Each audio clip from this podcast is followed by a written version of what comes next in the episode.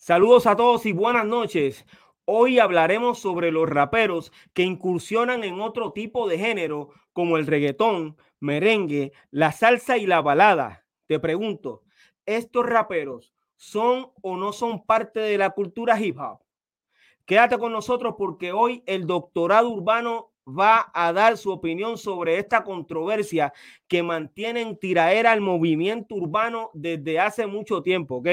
Los invito a compartir nuestro contenido, a visitar la página de internet pirojm.com y a escuchar la canción Leyendas de la primera generación del rap en Puerto Rico, ¿ok? Esta canción ya está en todas las plataformas digitales. Quiero recordarte que este 11 de agosto celebraremos los 50 años de hip hop a través de esta plataforma pirojm.com, ¿ok? Esa noche estaré en vivo desde las 7 de la noche, ¿ok? Junto a colegas de Ecuador, España, Chile, Colombia, eh, Cuba, Argentina, Uruguay, República Dominicana, Estados Unidos, Perú, México, Brasil y Puerto Rico, ¿ok? Hoy nuevamente, como todos los lunes, tengo en nuestro estudio virtual a los protagonistas de la historia que cuentan los historiadores. Saluda muchachos. bendiciones, bendiciones. Aquí está pasando algo, ¿ok? Me da risa porque se supone eh, que aquí backstage ya estuviesen eh, Cool GD, eh, el gran Fígaro. ¿Y quién, quién más está faltando, además de ellos dos? Eh, nos hace falta uno, hace mucho tiempo que, que, no está viniendo al programa, pero donde quiera que esté, le envío un abrazo de todo corazón y muchos saludos. lo queremos mucho. Sí, tiene mucho trabajo. Todos saben que él es un tipo ocupado dentro del trabajo que, que realiza, que por año lo hemos visto haciendo es el gran TNT, ok. Saludo TNT donde quiera que esté, ok. Eh, nos seguimos comunicando, hermano, de todo corazón. BK Rap, ¿cómo estás? Bien bendecido, bien bendecido, gracias a Dios. estaba teniendo un poquito. ¿No me oyes? ¿No me oyes? Sí, te escucho, te escucho. Te escucho, te escucho. ¿Me escuchas o no? Sí, sí, sí, te escucho, te escucho.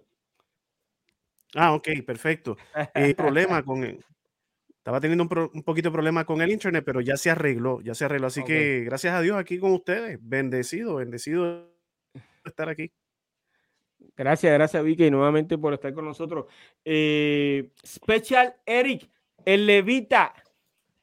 Tranquilo y bendecido, esperando que los muchachos se conecten eh, para desarrollar el tema que nos toca y compartir con los invitados también. Sí, excelente. Óyeme, eh, papi, yo no sé qué está pasando, pero ya el chat está eh, explotado, como uno dice. Están enviando el saludo a Special Eri. Eh, wow, super fan de su música. Como quisiera conseguir el álbum La Reunión, brother. Eh, del rap clásico están saludando a Special Eric, a Vicky Rap. Eh, y otra persona que no sé quién es, pues eh, dice hola, buenas noches, buenas noches a todos, eh, de todo corazón. Estamos hoy en vivo a través de todas las redes sociales y a través de la plataforma pirojm.com. Hoy tenemos en nuestra plataforma a Ghetto y Gastam. tengo backstage a Gastam. estamos resolviendo una situación con él. Eh, y como todos los lunes, pues ya ustedes saben que estamos nosotros y estamos esperando a, nuestros colegas. Este es el doctorado urbano y es el episodio número 24, brother. ¿Qué tú crees de eso, VK? Wow. Bueno, es que no pareciera, fíjate. Le hemos pasado tan bien que no pareciera que llevamos por 24 episodios. Pero a la misma vez, fíjate, pero a la misma vez, mira, mira qué, qué, qué, qué raro esto que voy a decir. 24 episodios pero a la misma vez pareciera que son más y a la misma vez que, se nos ha hecho corto. No sé cómo explicar eso. No sé si, me entendieron o no. Pero qué bueno, 24. Muy bien, muy bien. 24, eh, yo creo que eso es equivalente a, seis meses, ¿verdad? Algo así. Como seis meses, yo creo. Eh, bueno, 52 meses. es un año. Sí, sí, 26. Pues seis meses, estamos bien, seis meses entonces serían. Seis meses. Eh, Gastam, déjame saber cuando estás, cuando podemos ya eh, subir tal en vivo. Eh, seguimos esperando por Gastam. Hoy, hoy vamos a hablar sobre un tema eh, importante que está haciendo tendencia, ¿ok? en las redes sociales. si ya estamos ready. Special Eri. Sí, sí, estamos, ready, Podemos empezar con, con, a discutir el tema. Por supuesto. Como ya dice, arrancamos. Dame el pie forzado. sí, tengo, eh, que quiero decirlo nuevamente, tengo a Gastam eh, que eh, ha tenido compromiso con nosotros en estar aquí hoy en el doctorado urbano. no podemos verlo, él está resolviendo una situación, creo que puede escucharnos y demás, pero seguimos esperando, ¿ok? Seguimos esperando por Gastam. Eh, comencemos a discutir el tema que de la, con la siguiente pregunta.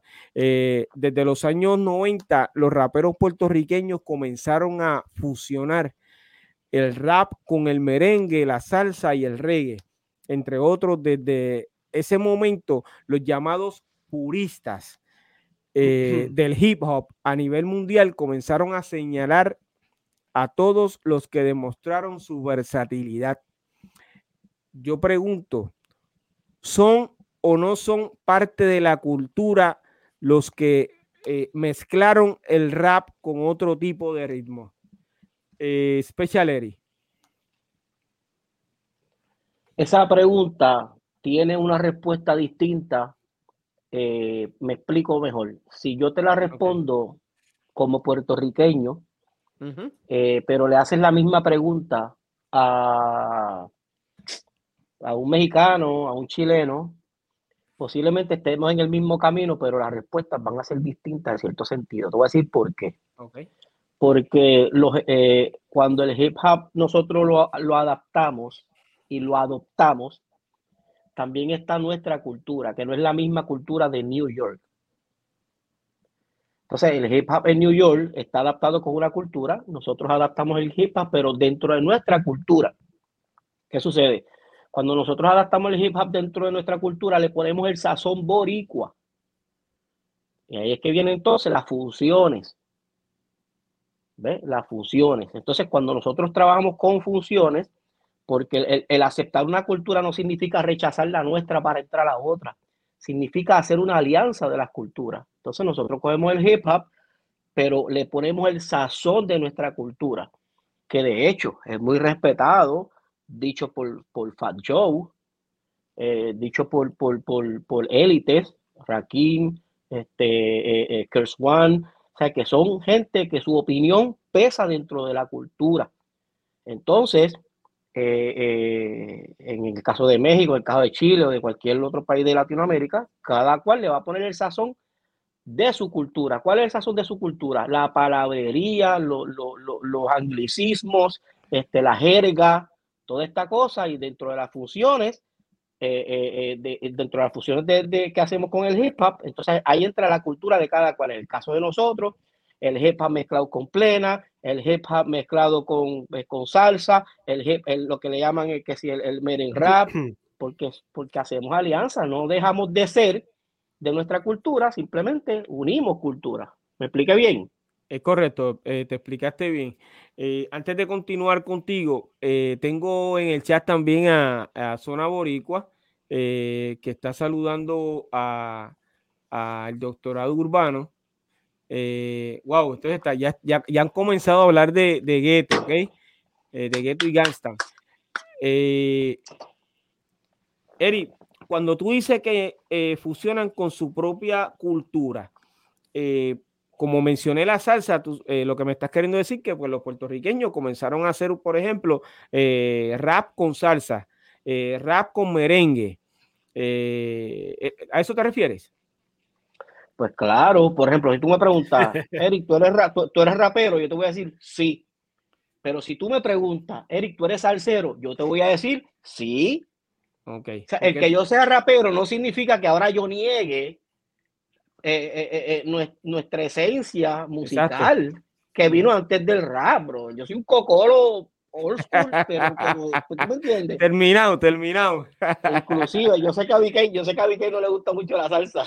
Yo, no, No, chacho, este es salsero. Chacho, yo soy, yo soy reventado. Este es salsero, muchacho. Sí, sí, sí. Ya le he hecho Es la que, prueba. es, que, es, es que vi que había dicho algo en un podcast de Fania, no me acuerdo, y pensé que no, era No, salsero. chacho, es que yo, que qué, la Fanny. No, no, brother, eso es clásico. Así No, que no, yo no. pienso, yo pienso que to- la mayoría, por no decir todos, ¿verdad? Pero la mayoría de los raperos son salseros, brother. Ajá. Seguro, somos soneros. las- ya- somos ya soneros. somos soneros. Lo que pasa es que nosotros le llamamos que improvisamos, pero es un Correcto. sonero.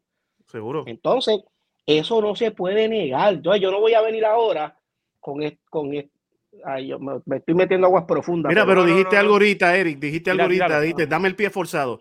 Exactamente, Exacto. lo mismo que hacen los trovadores, lo hacemos nosotros los raperos. O sea, yo no puedo ahora, ahora, como está esta moda, o, o- o, bueno, no la voy a llamar moda, como la, la eh, el género del hip hop está más sólido que antes, pues yo no puedo venir ahora a decir, ah, no, yo soy rapero y, y- y- negar mi esencia. Yo tengo No, algo que decir ahí.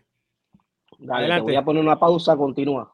No, no, no, no, continúa, no, pero, pero que es para yo acordármelo, no es para cortarte. Ah, ok, ok. favor. Entonces, en- en- en- en- hay muchas canciones de Vico que yo he escuchado y, y muchas de las canciones, obviamente, el que es salsero puede entender muchas canciones de Vico, porque Vico tiene toquecitos de Cheo Feliciano, Vico tiene toquecitos de Willy Colón, Vico tiene muchos Ujú. toquecitos de, de Rubén Blades, la mayoría son de Rubén Blades. El que es salsero sabe cómo Vico escribe. Entonces, por eso es que a mí me gusta Vico, porque yo sé que Vico escribe con, con, este, to- haciendo un toquecito de, de, de, de- de historias de salsa, pero obviamente eh, eh, mezclándolas a lo que es el hip hop. Sí, Este, le mete, por ejemplo, es- de Cho Feliciano, el chucuchá, cuchá, chucuchá, cuchá, ese claro, tipo de cositas claro, que son elementos que nosotros claro. conocemos desde, desde siempre. claro, en vez de Pedro Navaja, Tony Presidio, y cuando tú- hay algo ahí, tener- y Claro. no es malo, eso está excelente porque hay una función y estamos metiéndole ese sazón al hip hop. Pero no puedo ahora entonces porque, porque ya alcancé algo, negar mi esencia de que ahora yo soy el más rapero y negar entonces lo, lo- lo- que yo utilicé para hacerme rapero. No, eso no se puede, eso, eso no es aceptable. Eso no es aceptable. O sea que eh, para ti, de acuerdo a todo lo que has dicho, eh, los puertorriqueños que han fusionado el rap con otro tipo de música siguen siendo raperos. Bueno, yo no voy a hablar por ellos, acuérdate, yo voy a hablar por mí. No, no, pero como quiera, es tu opinión. O sea, Claro, yo opinión. entiendo que Básicamente, sigue- en este panel, eh, yo creo que todos hemos eh, fusionado.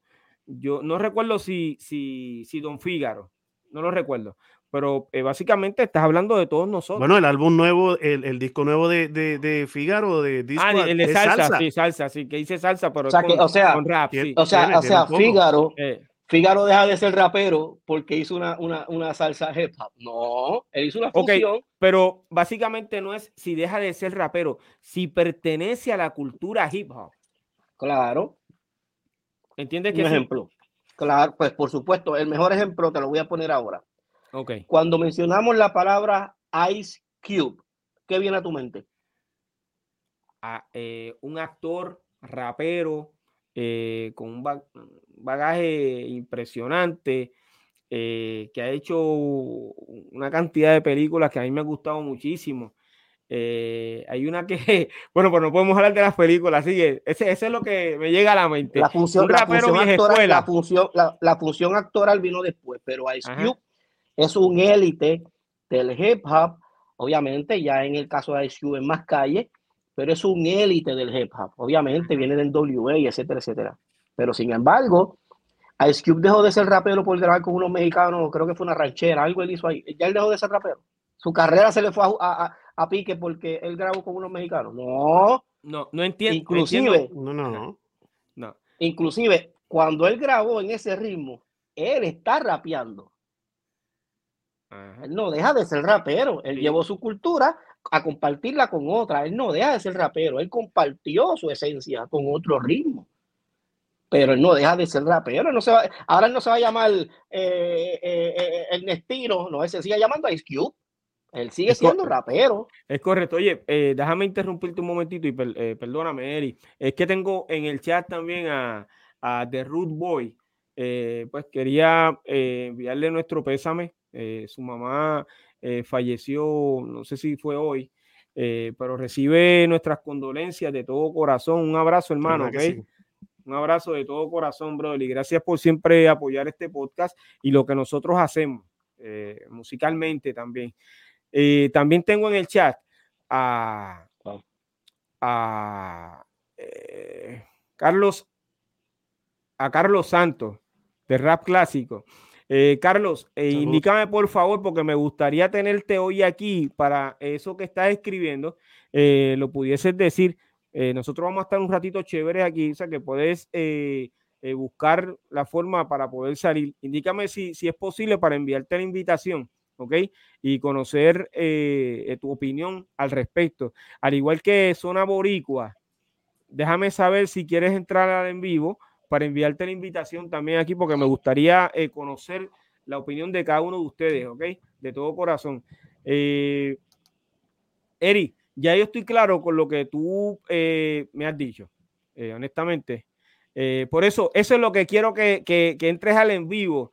¿Quién define que es un rapero real. Eh, pues eh, déjame saber si puedes hablar con nosotros aquí hoy, pues entonces discutimos el tema, Zona Boricua, para enviarte entonces eh, la invitación. Ok, tengo a Cool GD, que hoy nuevamente está compartiendo con los del chat, pero no ha llegado al lugar de trabajo. el tipo se va para el chat, pero él no llega aquí. Qué persona. Qué cosa, más impresionante. Saludos, Kulji. dinos el secreto, dinos el secreto para escuchar también. Kulji, Kulji.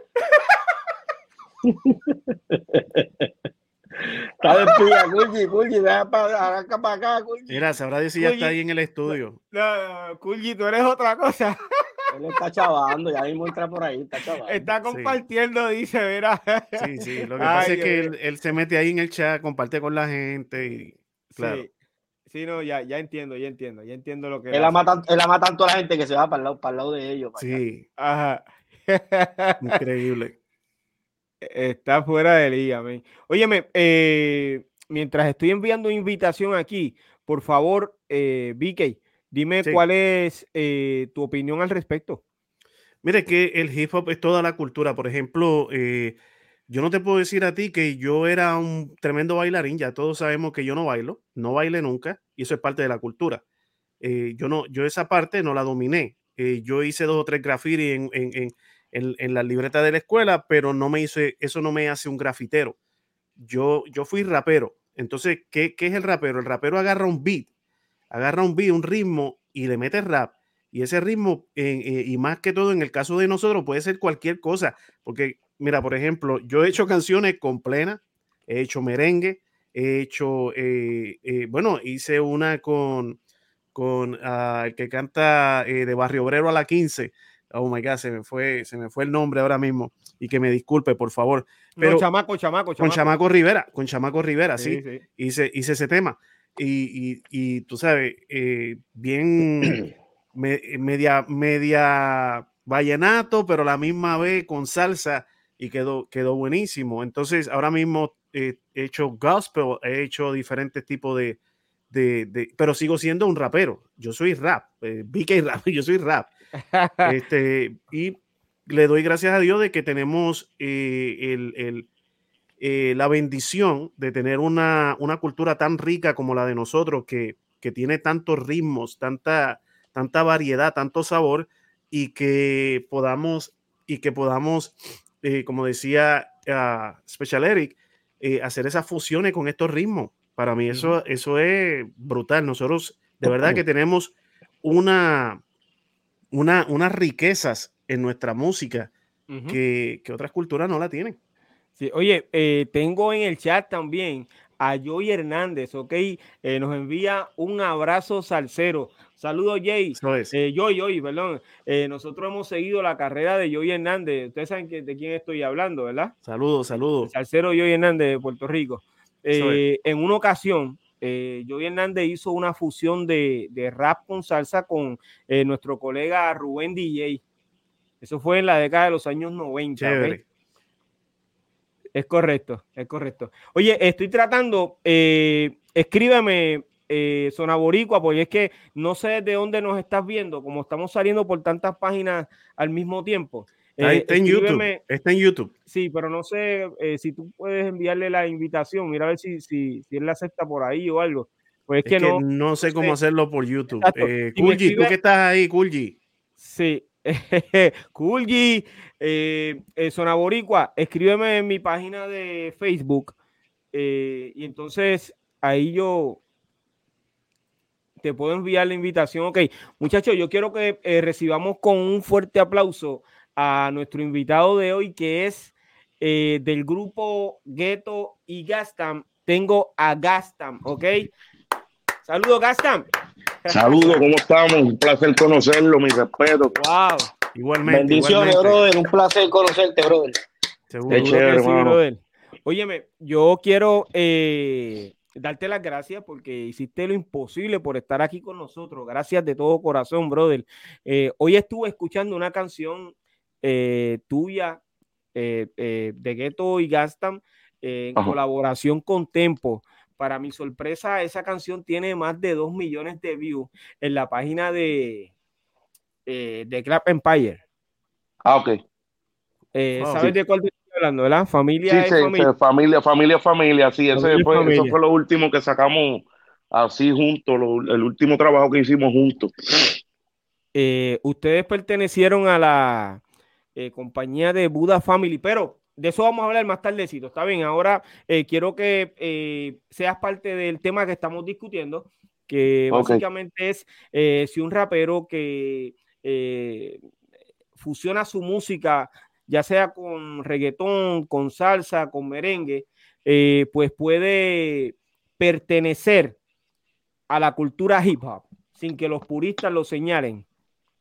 Ok, para mi punto de vista, ¿sabes? Desde mi punto de vista, ¿verdad? Este, yo entiendo que sí. Que porque haya hecho otro tipo de música que no es la tuya, yo entiendo que sí. Y te puedo poner de ejemplo a Snoop, que grabó con una ranchera, creo que Recodo o algo así. Exacto. No dejo de ser Snoop. Wisoyi ha hecho reggaetón y Wisoyi para mí es excelente rapero, ¿entiendes? Aunque Empezó con el, con el reggaetón o con el reggae o con el under, como sea, pero para mí Wiso es rapero. Claro. Eso es así, ¿no? Y eh, eh, Snoop también grabó, si no me equivoco, con Daddy Yankee. Eh, es un tema claro. y todavía sigue siendo parte de la cultura hip hop.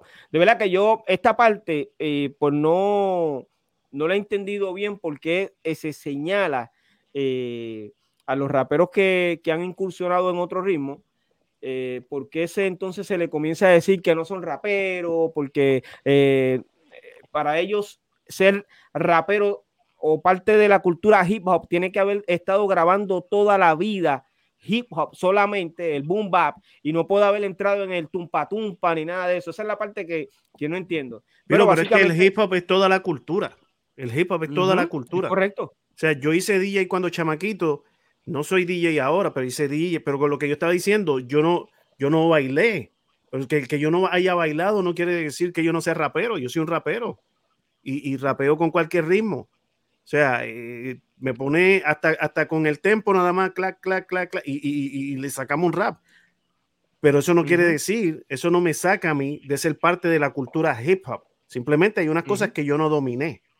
Es correcto. O que quizás no le di mucha práctica yo creo que yo, yo, adelante, este. Ah, no, no, no quiero interrumpir, pero le hago la pregunta, pero a la viceversa, ok, Wilfrido Valga no dejó de ser merenguero y él hizo rap y Exacto. cuentan historias que fue de los primeros que, que rapió. Aunque él lo hizo en merengue, pero el pana rapió encima del ritmo. Y le metió duro. Sí. Eh, correcto. Eh, yo en los pasados eh, yo creo que año y medio, básicamente, he estado en conversaciones con eh, los manejadores de Wilfrido Valga para poderlo traer al podcast. Eh, han ocurrido un sinnúmero de situaciones, pero si él está viendo en algún momento dado, ve este en vivo del doctorado urbano, yo quiero extenderle mi invitación nuevamente, ¿ok? Para que usted venga y podemos hablar de la historia. para mí, ¿ok? Usted es parte de la historia del rap, por así decirlo, ¿ok? Me gustaría entrevistarlo. Eh, yo espero eh, tener la oportunidad pronto, ¿ok? Eh, tiene mucha razón, Gaston. Tiene mucha razón. No dejó de ser merenguero. La gente siguió apoyándolo. Ese disco fue un palo. Hoy creo que van más de 30, 35 años de ese tema y todavía nosotros hoy estamos recordando esa canción. O sea, que no dejó de estar dentro. Lo que sí es que, lógicamente, él es merenguero, no rapero. ¿eh? Claro. Eh, lo mismo pasó con eh, Glenn Monroy, Que, lo entrevisté hace aproximadamente como uno o dos años. Él lo dice, o sea, yo no soy rapero, hay gente como ustedes que estuvieron dedicados a esa cultura, haciendo rap continuamente. Yo lo hice en aquel momento porque eso era lo que estaba. Y como él, como él es tan versátil, pues entonces él hizo rap también, y el que conoce, como él bien lo dice, la carrera de, de Glenn Monroy, él ha hecho, él ha fusionado con, muchos estilos. Eh, me gustaría eh, traerlo también aquí al doctor Urbano en algún momento dado. Y Glenn, si me estás viendo en este momento, que yo sé que sí, eh, envíame un mensaje para yo enviarte la, la invitación y que puedas hablarnos sobre esto. De verdad que sí, me gustaría escuchar tu opinión. Y a todos los seguidores de este podcast, eh, los invito a que vean la entrevista que yo le hice a este gran artista puertorriqueño, un grande de la música, Orgullo Boricua. Eh, está en mi, en mi canal de YouTube, ¿ok? Eh, continuamos con la discusión del tema. Ya le envié la invitación a, César de, de, Zona Boricua. confío en que ella mismo está con nosotros, pero también tengo a Joy Hernández, que Joy, eh, si quieres entrar eh, en la discusión con nosotros, eh, déjamelo saber para enviarte la invitación y que puedas compartir con nosotros aquí, ¿está bien? Seguro que sí, de todo corazón.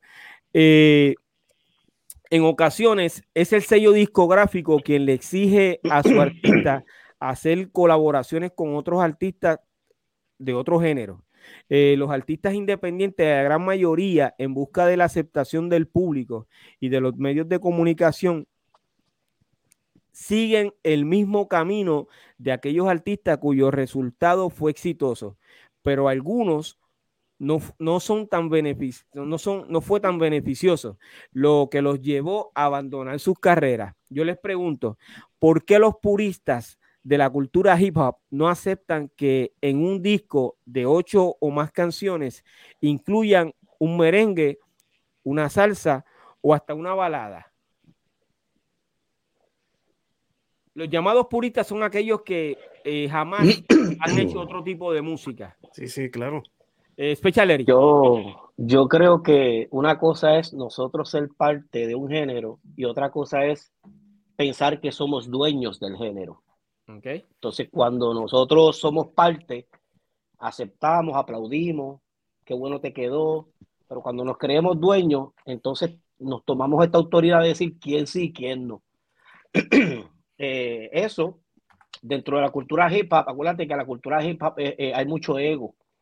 Entonces, cuando, cuando hay dos tipos de cantantes, está el cantante que se la da al otro porque lo hizo bien, y está el otro que aunque el otro lo hizo bien, no se la quiere dar, pues porque el tipo anda con el pecho inflado, tú sabes, no se la quiere dar a nadie, falta de humildad.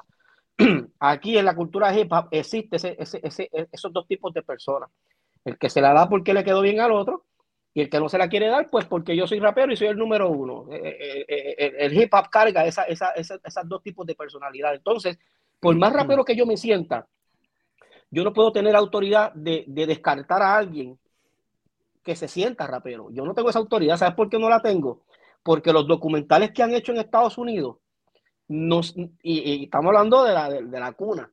Tú no ves a Chris One, tú no ves a Big Daddy Kane, tú no ves a, a Rakim hablando mal de los raperos puertorriqueños. Al contrario, se la dan y dicen dicen que fuimos parte del desarrollo de ese género. Claro, eso es así. Entonces, entonces estamos hablando de la élite. ¿Cómo es posible entonces que venga otros raperos a decir quién sí y quién no, que no tienen que ver con la cultura de Nueva York, sino de otros países, tomándose una autoridad que no les corresponde para decir quién sí y quién no? ¿Me sigue? O sea, el, ejemplo que puso, que puso está excelente. Eh, eh, eh Wilfrid no, no dejó de ser merenguero por cantar merengue. Glenn Monroy no dejó de ser baladista por, por, por, por cantar un rap pues nosotros no dejamos de ser raperos por, por, por hacer una función con, con, el, con X merenguero o con X salsero. Eso es parte de nuestra cultura. ¿Me entiendes? Ahora, ahora, ahora mismo yo puedo hacer, yo, tú me puedes tocar a mí una plena, una plena, y yo puedo chantear encima una plena. Zumba, Eri, zumba. Esto, porque nosotros tenemos, porque fíjate que el MC, el MC, el MC es el MC dentro de la cultura hip hop, el MC tiene la característica de que no importa el tempo que tú le pongas, el MC te domina las esdrújulas, los sinónimos, los sustantivos, todo este revolú de palabreo y, te monta, y te monta un chanteo encima. Ese es el MC. ¿Entiendes? El MC canta con las manos, el MC canta, canta, Yo las canciones antes las comenzaba con el dedo, yo no tenía un beat, yo las comenzaba con el dedo. Yo, mi tempo era el dedo, yo no tenía beat. Será tu metrónomo. So, claro, entonces hay una autoridad por ahí volando por los aires de última hora que están cogiendo, este, adueñándose del género para decir quién sí, quién no. Místelo, Missy, vamos a bajar. De, de, el, aplaude el que lo hizo bien, el, el, que hizo otras funciones, aplaudeselo también. Esa persona no, o sea, yo no soy lo que la persona define de mí. Si yo me siento rapero, yo soy rapero, aunque alguien defina otra cosa. Eso está en cada cual, me sigue. Yo pienso, perdona que interrumpa, yo pienso que ser rapero es como tu estilo de vida, te explico, siempre he tenido este concepto, antes de yo cantar, este, yo escuchaba música, eh, era fanático del rap americano y cuando al comienzo aquí de, del rap en español, yo sé quién inspiro, yo sé este, de muchos que, que, que, cantaban y eso, yo veía este viernes de rap, yo veía los que Rubén DJ llevaba el mediodía, qué sé yo. Ok, para resumir, pero yo no, yo no era, yo no era cantante ni nada en ese momento, pero yo me sentía rapero. ¿Por qué me sentía rapero? Por cómo vestía, por la música que oía, por, para mí eso era... Dentro, porque antes de tu cantar, antes de ser rapero, tú ya vivías en la cultura. Ajá. Claro. Claro. Oye, claro, eh, claro. yo tengo, eh, discúlpeme, yo tengo aquí eh, a César de la página Zona Boricua ¿ok? Va a estar aquí con nosotros eh, dando su opinión eh, sobre el tema. César, eh, ¿cómo estás? Saludos. Saludos, César. Saludos, muchachos. Mi respeto a todos ustedes, mi admiración. gracias, gracias de todo corazón por entrar a, al en vivo a, dar tu opinión. no te veo mucho, ¿ok? Estás, como quien dice, en los... excelente, excelente. Antes de, que puedas dar tu opinión, Gastas, disculpa, eh, eh, continúa. Oh, no, no, no, eh, yo terminé, ¿sabes? Pero eso fue lo que quise decir, como que pues que, que para mí era el, estilo de vida, ¿entiendes? No sé. Yo no me complico mucho con, con lo... Ajá ya él estaba en la cultura hip hop. Lo que pasa es que después él se definió como rapero, pero ya él vivía la cultura Mira, Me, me, gustaría opinar algo rapidito. Por ejemplo, cuando tú escuchas a una persona como Joe Batan, eh, o tú escuchas, por decir así, Sugar Hill Gang, y, y escuchas es, esa gente que hicieron rap en ese tiempo, la ropa de ellos no era la ropa que nosotros llamamos, esa es la ropa de hip hop. Ellos no vestían así. Tú buscas cómo ellos vestían, ellos vestían casi como música disco, como si fueran a cantar música disco. Entonces, es más, los ritmos no eran lo que nosotros conocemos como hip hop ahora, pero estaban haciendo rap en ese tiempo, estaban haciendo rap. La música evolucionó, le llamaron otra cosa, lo que sea, pero ellos eran raperos. En todo tiempo fueron raperos. Entonces, eh, eh, eh, aunque Joe Batan cantaba otro tipo de música también, pero por ejemplo en, en, Clap or Rap tú puedes escuchar como, como él, vestido de música disco, rapió y así un montón más. Entonces, yo, yo opino que el que es rapero, como decía Eric, como decía Gastam, el que es rapero es rapero, brother. Mira, con cualquier, cualquier ritmo, hasta con las líneas de la calle, tú vas en el carro y clac, clac, clac, y por ahí pegaste a improvisar. cuando, cuando estás tocando, cuando estás encima con la... en la autopista. Oye, una, una pregunta, y esto lo hago con mucho respeto, ni, ni con ninguna intención de crear controversia. Oye, pero... oye, párate, antes, piénsalo bien antes de decirlo, que nosotros no queremos estar en más controversia. No, no, no, no, no, Pero le pregunto a ustedes, ¿verdad? A ver, eh, ¿ustedes piensan que Residente, René, o el nombre que él usa, él es rapero? ¿Ustedes lo consideran rapero o...? Piro no, yo sí. Bueno, eh, perdóname, yo lo considero rapero porque para mí eh, rapero es aquel que... Es para tirarte al medio, Piro. Ah, ok. Yo considero que es rapero, honestamente, porque eh, básicamente él ha hecho mucho rap y, hay mucha gente que lo respeta. Todos sentimos respeto por él, aunque ustedes, o yo también siento respeto y admiración por el trabajo que él hace. Eh, porque eso es, ese es su arte, es su obra. Cada vez que él sale con un disco, eh, eso no lo hizo de la noche a la mañana. Este tipo le dedica horas a ese trabajo, o sea, ese es su arte, es el talento de él lo que él nos muestra todo. Nos guste o no, estamos chéveres. Cuando entramos en la discusión y la controversia de quién es mejor que quién, pues entonces eso es otra cosa. Eh, porque con la gente que él ha entrado en controversia, en tiraera, pues básicamente son gente con un flow impresionante que vienen con un bagaje que son raperos de verdad, ¿me entiendes? Entonces, pues él no ha salido vencedor. Eh, únicamente entiendo que los que no conocen eh, de rap, pues, entonces se la dan a él, pero en ese momento yo no se la puedo dar, pero sí yo como artista, eh, por su arte y su talento, yo sí, tiene mi respeto y admiración en todo momento. Eso es así. Pues yo, yo lo considero como que él, eh, como que él, lo mismo que hizo Wilfrido Vargas, que él está en otra vuelta, pero rapea también, ¿entiendes? Mm. Que, no se nos olvide, que no se nos olvide que es baladista. Ahora, ahora es baladista. Ahora, ahora, es baladista. y, y déjame decirte, lo profundo de sus canciones es querer queriéndote y amar amando. Ese es chiste, pero ese es chiste. Es terrible. Sí, sí, sí, No, no, saludos pero al presidente. Pero mi respeto para él también, ¿sabes? No, no, no, no, estoy menospreciando lo que él hace. Creo que es excelente, este, excelente artista y eso, pero pues no lo considero rapero. Yo pienso que él rapea como, como, como lo de Wilfrido Valga, ¿entiendes lo que te quiero decir? Que él es otro género, pero se monta en el ritmo y lo hace. Para mí, lo que pasa es que en el caso de, Residente, yo, yo lo que siempre he escuchado de él es rapeando. O sea, yo nunca lo he escuchado cantando. Lo que pasa es que los ritmos que él utiliza, pues, son diferentes al boom O sea, eh, pues, pues, eh, por eso es que yo siempre, eh, la gente entiende, la gente lo ve diferente. por el ritmo, pero él siempre ha estado rapeando porque él no es cantante él no sabe hacer otra cosa, lo de él es rapear en reggaetón, en, el ritmo que le pongan. Cuando uno escucha, por ejemplo, Atrévete, eh, es como en Argentina, es como lo que le llaman allá una cumbia villera. Una cumbia villera. Eh, no, en realidad no es que está rapeando, rapeando ni nada, eso es una cumbia villera. Y, pues, él, como dice, como dice Gastam, él es él tiene su estilo y le da con rapear de vez en cuando.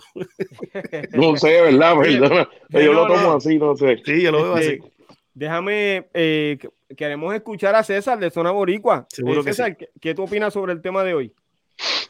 Bueno, lo primero es que ¿quién define qué es un rapero? Porque si cada persona tiene una definición, pues nunca vamos a llegar a, a un punto, por lo menos un punto medio. Entonces, si el rapero tiene que tener todos los elementos del hip hop, yo veo muchos raperos que simplemente rapean y usan una pista de rap. No tienen ni DJ, no tienen ni eh, bailarines, no, hacen graffiti. Entonces, ¿quién define qué es un rapero? Porque hay muchas vertientes. Si una persona rapea, porque en el caso de Residente él lo que hace es rapear. Ahora él usa, él se fue por otra vertiente, él vio a lo mejor que en el rap él a lo mejor no iba a hacer lo que pudo hacer, ¿verdad? Llegar a las masas con otro tipo de música. Este, y así hay mucho. Y lo que no entiendo de, los puristas es que, ¿cómo comenzó el rap? El rap no comenzó de, la nada, o sea, el rap comenzó copiando otros otros géneros musicales, sampleando de otros géneros, comiendo de otros géneros, pero los puristas no quieren que el rap se mezcle cuando el rap siempre se ha mezclado. Se ha mezclado de, rock con, con aquellos Ron DMC, este, se mezcló con los Beastie Boys, se ha mezclado con música este pop, con R&B, entonces ahora no quiere que lo mezclen. Esa, esa, es la parte que no entiendo. Yo puedo entender que a ti no te gusta un tipo de mezcla, pero decir que tú no eres, que eso no es rap, o tú no eres rapero porque no tienes los argumentos, ¿verdad? Este, que tú quieres, pues como, como una imposición que quieren. Eso, eso están haciendo entonces los puristas. Ok, eh, en el chat, eh, eso que tú acabas de decir de, de Ron DMC, eh, lo dijo Rey Dandy. A Rey Dandy lo entrevisté hace unos meses en el podcast Piro a lo Natural. Eh, los invito a todos a que eh, vean esa entrevista excelente, ¿ok? Eh, saludos, Rey Dandy, brother. se titula El rap me representa. Este caballero es rapero también, ¿ok? Y de los duros. César, tú tienes mucha razón. Honestamente, nadie lo entiende. Sí sería bueno conocer los elementos que utiliza o la razón que tiene eh, el rapero a capela para decirle a, Residente que no es rapero. Sería bueno conocer eso, eh, porque pues yo, lo que he escuchado de Residente toda la vida es que él rapea, que no ha podido salir vencedor con los que se ha tirado en controversia, eso es otra cosa. Eso lo mucha gente, ¿entiendes? Eh, Special ¿qué opinas? Bueno, para, para eh, él es rapero desde el punto de vista que rapea. le pone, él, escribe una canción, se le pone un beat y la rapea. Eso lo hace rapero. Ahora, para yo llamarlo rapero, parte de la cultura hip hop, yo, le, yo tendría que ponerle un beat, un instrumental y decirle, improvisa tu rato ahí. Así es como tú pruebas a un MC, a un rapero ponle una pista y dile, bueno, el pie forzado va a ser este. Le pones un tema y tú te vas con 16, 16 barras, yo me voy con 16 barras y después tú y, vamos a improvisar por ahí para abajo. Ahí entonces se sabe, ahí se separan los griegos de los hebreos. Claro, ahí tú te, tú, porque rapero tú te puedes llamar rapero porque rapea, pero ponle un beat y vamos a improvisar no estoy, no estoy, no estoy hablando despectivamente de que él no lo hace, porque no lo hemos visto. Yo no me atrevo a decir que no lo hace, yo no lo he visto, pero, pero para yo definir que alguien es un rapero dentro de la cultura hip hop, ponle un beat y vamos a un pie forzado, ponme un tema y vamos a improvisar.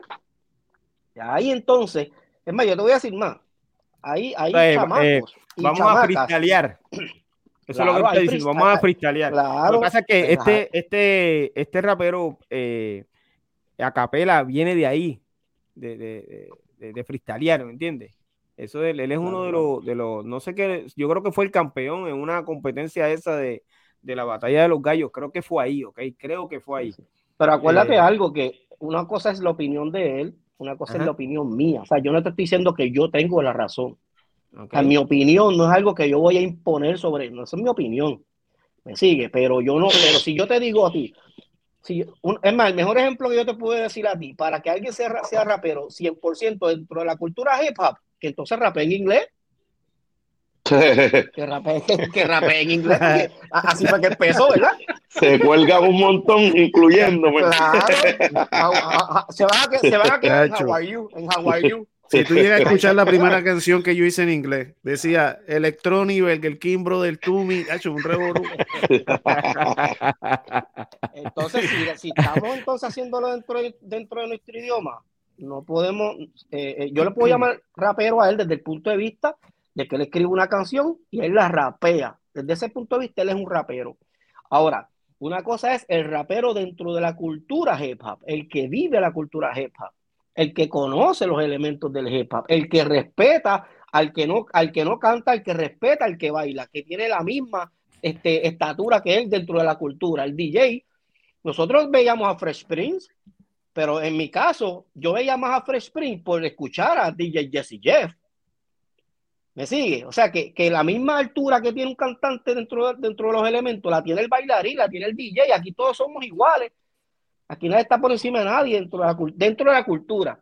Nadie está por encima de nadie. Es, importante, mira cómo Special Ed se la daba a, a, y a sus bailarines, porque eran importantes, igual que él. Me sigue, los bailarines de Big Daddy Kane eran importantes, igual que él.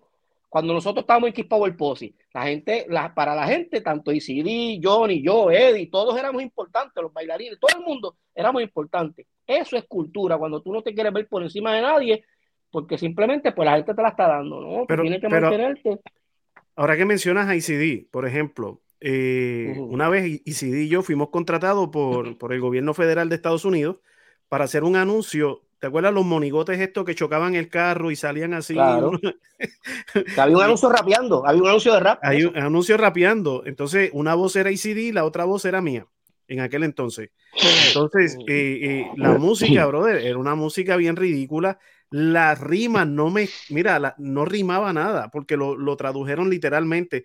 Nosotros en el estudio, y eso fue, pero imagínate, hace un montón de años, brother nosotros teníamos que llamar a Washington, tenían que llamar a Washington cada vez que queríamos cambiar una palabra eh, para que rimara, para que rimara. Entonces eh, salían los monigotes rapeando, qué sé yo qué, pero los monigotes no sabían nada de la cultura. Los que estábamos éramos nosotros, nos contrataron a nosotros por, por quienes éramos. Eh, BK, eh,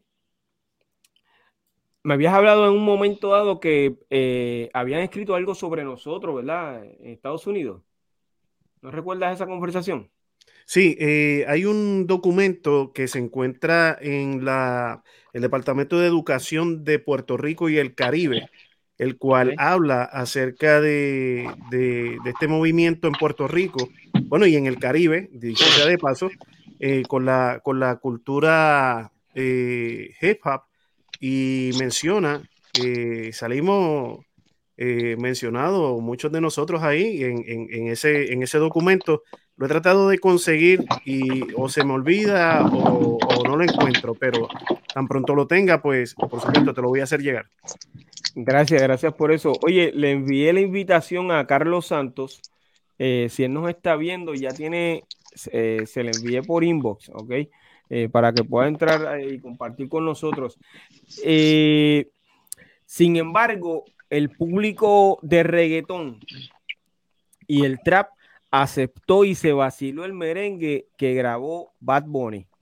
¿Cuál es la diferencia? Eh, ¿Por qué un reggaetonero o trapero puede hacerlo y un rapero no lo puede hacer? Gastan. Mira, de verdad, yo no te sé contestar esa pregunta, no voy a adivinar. En verdad, no voy, no voy a adivinar. Lo que sí noto, pues que lo, por lo menos los de los cantantes de reggaetón y eso no están tomando tanto esa lucha como la toman los raperos. Si un reggaetonero hace rap, que yo desde que tengo uso de razón no, no he escuchado a nadie quejarse así.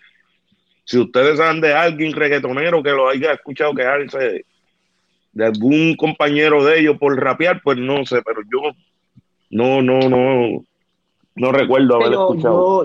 Yo, creo que cuando tú puedes ser un, un, o sea, tú puedes estar dentro de la cultura hip hop y ser rapero y defender la cultura, eso está excelente. Pero cuando entra la parte del negocio, las oportunidades de crecimiento, donde tú puedes llevar esa cultura que tanto tú cuidas, ahí entonces eh, eh, eh, esta es la pregunta que yo voy a hacer. Vamos a poner que yo soy, yo soy este rapero que defiende el género a clavo pasado.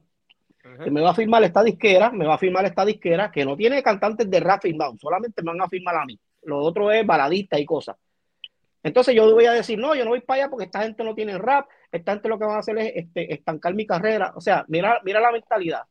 Pero también yo puedo pensar la otra parte de, ah, bueno, si no hay raperos, pues yo puedo ser el primero y la cultura que tanto yo defiendo, yo entonces puedo abrirle las puertas a otros, ¿me sigue?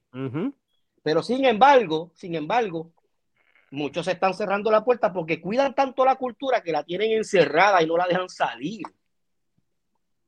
No la dejan salir. O sea, si hay una oportunidad donde tú puedes ser el único, no la o el primero, claro. Eh, mira, tú sabes que el ratón, el ratón solamente mete la cabeza, el cuerpo entra solo después, casi no hay hueso ahí. Pues entonces sé tú eso que después venga la gente detrás de ti, porque si tú defiendes esta cultura, entra tú, para que entonces los de atrás vengan detrás, pero si, si te estancas en esta de que no, no se puede, no se puede, ¿sabes qué? Yo lo que pienso es que hay una doble moral y no es que no se puede, es que tú quieres hacerlo, pero tienes el miedo al que dirán. O sea, no, no defiendas tanto la, la, la, cultura estancándote a la misma vez, porque entonces, ¿qué estás defendiendo? ¿Me sigue? Dijiste algo muy importante. Estás cuidando eh, eh, la cultura, pero es por el que dirán. Eh, sí, porque básicamente. Mira, yo, yo, yo, perdona que te interrumpa. Joel es un reggaetonero de clavo pasado con P mayúscula, pasado con P mayúscula, ¿verdad que sí? Uh -huh. ¿Y cuál es la escuela que él quiere abrir? ¿Escuela de qué? De música urbana, él dijo. Música urbana. Pues entonces, pues exacto, pues entonces él está pensando, él, él, él, él tiene su mentalidad como, como estos que defienden la cultura hip hop. Él, es un reggaetonero, está haciendo lo que oh, déjame callarme la boca. No, no, sigue, que eso está interesante. o, sea, si yo, o sea, mira esto, mira, nosotros tenemos este rapero que, que yo soy súper mega fanático de él, Alex, el, el, que baila, Alex. Alex Repiro. Eh, que baila. Alex, Alex. Oh, J, este, ah, J, Ray J. Yo no sé por qué yo lo digo Alex. Yo soy súper mega fanático de ese hombre. Ese hombre sí. no solamente ama la cultura, él, a, él la ha llevado a, a, otro, a otro Así nivel. Es. Pero sin embargo, tenemos un Joel que mucha gente lo critica, pero está defendiendo la cultura urbana y hip hop a un nivel donde él quiere hacer una escuela. Y una escuela no solamente es para enseñar a rapear, una escuela es para enseñar de dónde viene la cultura, el baile, el graffiti, los elementos completos. Escucha esto, el, el, el, el, rapero que está dentro de la cultura critica al reggaetonero y un reggaetonero está viendo una escuela. Mira, vamos a cambiar el tema. Sí, pero ¿sabe cómo yo lo veo? Yo veo que, que, el reggaetonero es más entretenimiento como tal. Entretenimiento, canta, puede cantar. Pero estoy hablando cosa. de la visión, pero tiene la visión. Sí, sí, sí, sí, sí, sí. sabe de dónde viene, sabe de dónde claro. viene el background de todo eso. Pero, pero eh, lo, más que todo es entretener la gente. Por eso yo creo que no los critican tanto cuando, por ejemplo, Bad Bunny o cualquiera de ellos usa cualquier tipo de música, se mezcla con cualquier cosa y la gente se lo tripea, se lo bufea, lo, lo, lo, lo, lo hace. Pero una persona que se identifica como un rapero, como un hip hopper, hace algo así, eh, aunque hoy día los álbumes ¿verdad? de disco no se venden como en, como en los 90 o los 80, pero es como es como tú ir a buscar ese disco de salsa que tanto quería, que tanto te gustaba, y vete tú ir a comprar el disco de la Fania y de momento lo pones y te sale Ron DMC. Entonces tú dices, ¿pero qué es esto? Yo fui a buscar, yo fui a buscar estos lados que, que está saliendo Ron DMC aquí. ¿Qué está saliendo esto? O sea, eh, es como ofensivo para el salsero en ese momento. igual man, de igual manera, yo pienso que para algunos hip hoppers, el que se mezclen se les hace ofensivo para ellos. En, en, en claro. cambio, en cambio eh, yo creo que yo creo que eh, nosotros, los latinos, eh, me identifico con mi raza, con los boricuas. Yo creo que tenemos tanto, esta zona boricua aquí, este, tenemos tanto sabor, tanta, tanta, tanta cultura, tantos diferentes géneros, brother, que es que se nos hace imposible no, no añadir una clave dentro de lo que hacemos. Mira, por ejemplo, en, en Cuba hay un grupo, pero ese es hip hop a clavo pasado, que se llaman orichas. ¿Saben quiénes son? He escuchado orichas. Orichas es una religión cubana, sí. pero también el grupo se llama orichas.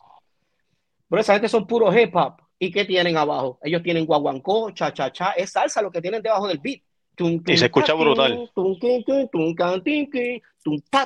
y es hip hop, pero todo es tropical abajo, mano. Y esa gente han ganado 20 mil premios respetados en la cultura hip hop en Estados Unidos y sin embargo tienen su, su, su, su, esencia cubana y es lo que yo estoy, eso fue a lo que, a lo que inicié al principio. Podemos hacer rap, pero no, no tenemos que negar nuestra esencia. Podemos hacer uh -huh. esa función. ¿Me sigue? Es correcto. Lo que pasa es que, lo, lo, que pasa es que cuando viene el cambio, mucha gente le tiene miedo por el ego. O sea, no se atreven a dar ese paso. Ahora mismo, cuando el reggaetón estaba bien pegado, bien pegado, bien pegado aquí, que, que empezó a azotar, entró este gangsta, entró reggaetón, entró tiempo. Esta gente entraron cuando el reggaetón estaba encendido, cuando el reggaetón empezó a dar duro. Esta gente entraron a, la, a virarle la, la, la, moneda y le salió. ¿Me sigue? Pues entonces, si tú quieres, si tú quieres hacer algo, después vinieron las fusiones, ¿sabes? Aquí hay algo, aquí lo con lo que hay que trabajar, hermano, hablando claro, es con el ego y darte la oportunidad de que el de género no es tuyo, del género pertenecemos mucho. ¿Me sigue? Ahora, Eric, yo te pregunto a ti, ¿se lo culpas y se lo culpas eso a la, el fanático o culpas eso al artista? Bueno, eso depende de la, de la, madurez de cada cual. Un fanático inmaduro va a atacar al artista. Y si el artista es inmaduro, se va a dejar atacar. Si el, si el, fanático, si el fanático conoce la cultura y es maduro, va a dejar que el artista haga lo que le dé la gana, ¿me entiendes? un fanático de un artista, brother. Si tú dices coqui, el fanático tuyo te lo va a aplaudir. Si tú dices coqui en plena o coqui en hip hop, tu fanático te lo va a aplaudir. Entonces está el, el, el cantante dentro de la cultura que es, que es maduro, que ese va, va a aguantar cuanta, cuanta crítica, eso no le importa nada, porque tiene identidad de lo que es, ¿me entiendes? Nadie lo va a cambiar. Exacto, ahí está, ahí está la clave. Sí, la palabra clave, identidad. Oye, es correcto. Yo tengo eh, backstage a Carlos Santos eh, de la página Rap Clásico, ¿ok? Vamos a... Clásico, ¿ok? Vamos a incluirlo. Sí, me tiene. Saludos, me estoy escuchando doble, Carlos. me estoy escuchando doble, Carlos. Ajá. Este. Eh, este ¿Me escucha? Ok. ¿Me escucha? Listo. Sí. Eh, ¿Cómo estás? Bien, bien, gracias a Dios. ¿Cómo están ustedes? Todo bien, Saludos, Carlos. Saludos, hermano. Es la, primera vez que. Sí. Eh, ok, déjame ver de qué forma. Se entrecorta el audio. Ok, déjame ver. Sí. Eh, yo le di mute a Carlos. Carlos, eh, tú me escuchas, pero tienes mute por un momento. me parece que o tiene las bocinas muy fuerte, o, pero estamos teniendo un retorno. Vamos a ver si, si lo podemos arreglar para, para, para poder escucharte bien. Sí, Carlos, ¿tendrás unos audífonos por donde escucharnos? Para que puedas escucharnos mejor. Está bien, te voy a poner backstage. Eh, y en sí, cuando ya estés ready, te vuelvo a subir al, en vivo, ¿ok? Sí, oye, excelente. Es la primera vez que eh, yo escucho a este caballero, aunque creo que habíamos hablado. Eh, Rey eh, te envié la invitación. Estamos esperando por ti. Puedes entrar, por favor. ¿Ok? Eh, déjame saber, te envié la invitación. Sí. Ok. Te envié, te envié la invitación por inbox. Te estamos esperando, ¿ok?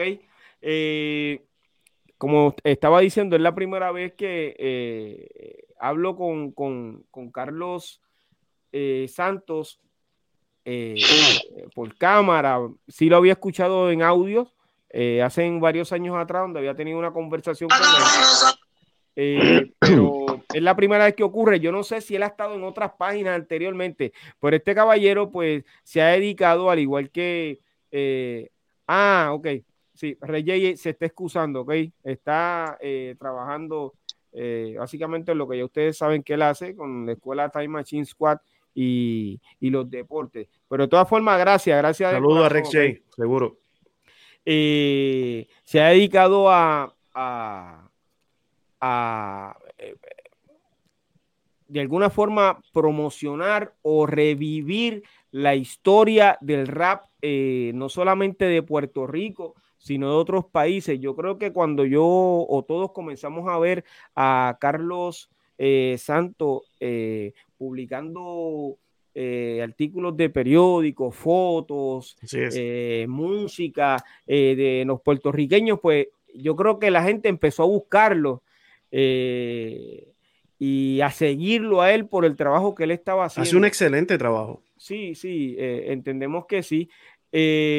Carlos, ¿ahora me escuchas? Desactiva el audio, Vicky. Sí, aquí estoy quitándolo. El mío. gracias, gracias. Carlos, ¿me escuchas? Saludos, ¿me escuchan? Sí, sí, los escucho bien. Excelente, ahora nos estamos, ahora, ahora es que gracias nuevamente eh, por estar aquí con nosotros. estuve eh, hablando sobre el trabajo que haces por, por, el rap de Puerto Rico y otros países. Nosotros te lo agradecemos de corazón. Yo creo que eh, cuando comienzas a, revivir esa historia, yo creo que le diste eh, un auge a lo que estaba pasando eh, con nosotros como tal. De ahí comenzaron algunas tiraderas entre nosotros los boricuas y demás por, por situaciones que hubo, desacuerdos, por así decirlo. Pero eh, te repito, te agradecemos el trabajo que haces continuamente. Yo, eh, al igual que todos nosotros, queremos conocer. Eri, ¿estás? Eri, adiós. Se arregló, se arregló. Eri, eh, queremos conocer tu, tu opinión sobre este tema, donde los puristas de, de, la cultura hip hop le llaman a cualquier rapero o señalan o identifican si son o no raperos o si pueden pertenecer o no a la cultura hip hop. Eh, ¿Cuál es tu opinión? Esa pregunta es para mí. No, es, para, es, para, Carlos, pero antes de que Carlos conteste, yo creo yo quiero que todos recibamos con un fuerte aplauso. Oye, nuevamente al más esperado de la noche, Cool GD.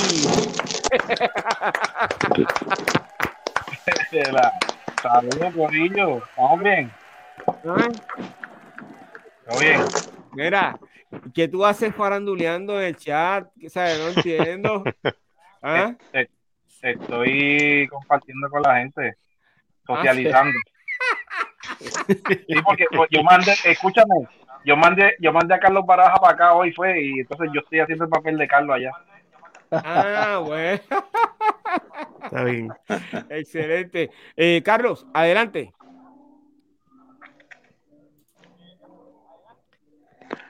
Bueno, yo lo que pienso es de que se puede llamar hip hop con los que realmente empezaron el hip hop, porque esto viene de la calle. Muchas veces lo comercializan y eh, bueno, voy a dar mm, el ejemplo. El, hip hop comenzó con los New Yorkers y eh, la gente morena en el Bronx.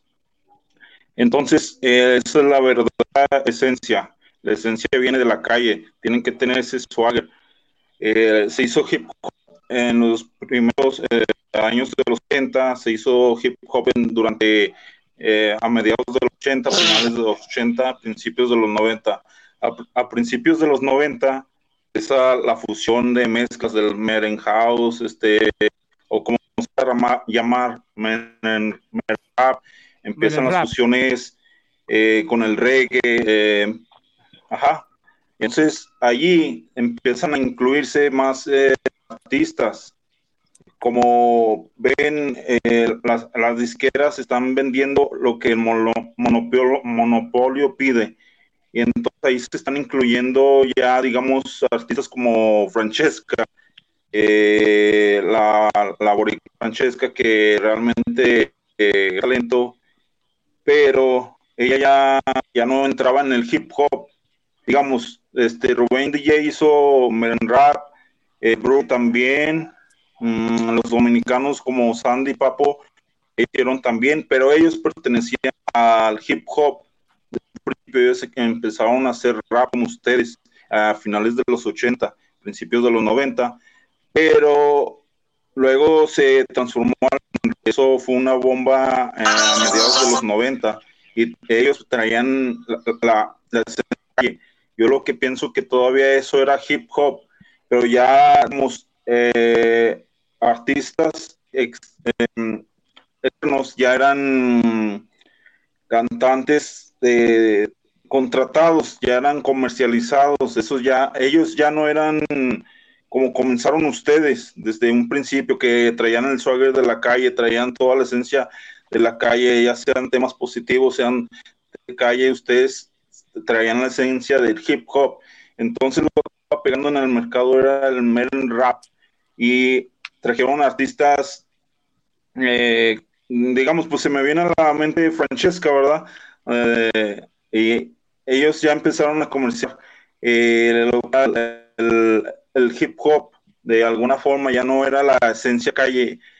Eh, muchos lo, clasifican como todavía que proviene del hip hop, pero en realidad eh, ellos estaban haciendo como una imitación, una imitación de lo que ustedes empezaron. Ustedes empezaron con la esencia real, ustedes empezaron con el baile, empezaron con el graffiti, eh, los jockey eran de, de los viniles que usaban viniles, eh, hacían los samples de, del, del, jazz, de lo que, lo que estaba en la calle, de diferentes formas. Ellos empezaron como, como, un pueblo, con lo que era el hip hop, lo que era callejero. Y ya cuando vinieron, estos, ellos eran artistas. Entonces ya... ¿Me escuchas? Sí. Perdona que, te interrumpa. Sí, no, no te eh, preocupes. Para, para ti. recortado se escucha. ok, para ti son o no son parte de la cultura hip hop aquellos que hicieron rap con merengue o, cantaron reggaetón o cantaron rap con salsa. Eh, para ti no son parte de la cultura hip hop. Eh, la cultura hip hop es un estilo de vida. Entonces, ellos, como Rubén DJ hizo en rap, entonces él venía con su rap y fue transformando el género. Ya fue más este con las fusiones de merengue y Broly, Broly empezó con también haciendo reggae, eh, pero él ya venía del hip hop. Ellos mm, son hip hop. Yo lo, que me refiero que después este se comercializó y ya los que estuvieron mm, viniendo de fuera eh, ah, pues dijeron, esto está pegando, entonces vamos a hacerlo.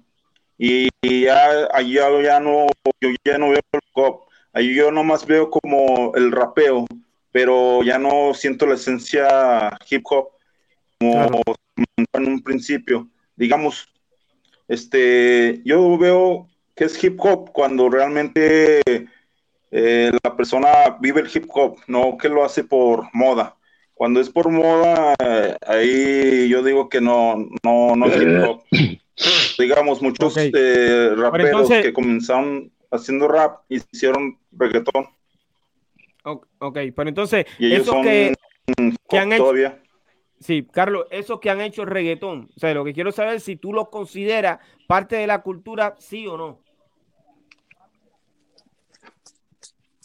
Mm, pues es lo que te digo, cuando viene de un rapero, cuando viene de alguien que empezó en la calle, sí es hip hop. Pero ya cuando es este, nada más como para vender, que lo hace por moda, ahí ya no lo tomo como hip hop. Depende de quién lo haya hecho. Depende, ajá. Pero, pero lo que sucede es que eh, eh, yo entiendo la posición de Carlos. Es como que tú eres un rapero, pero el, negocio ya te interesa más que la cultura y te divorcias de la cultura, te divorciaste ya te fuiste por otro lado, por el negocio. El negocio está haciendo que, tú hagas otras funciones, pero ya la cultura no vive en ti. Ya tú y algunos no la tuvieron nunca, algunos no la tuvieron nunca. Te divorciaste de la cultura, si la tuviste, te divorciaste o, no la tuviste, exacto. Eh, fíjate, aquí eh, no entró al en vivo a nosotros, pero me hubiese gustado tener a, a Cookie.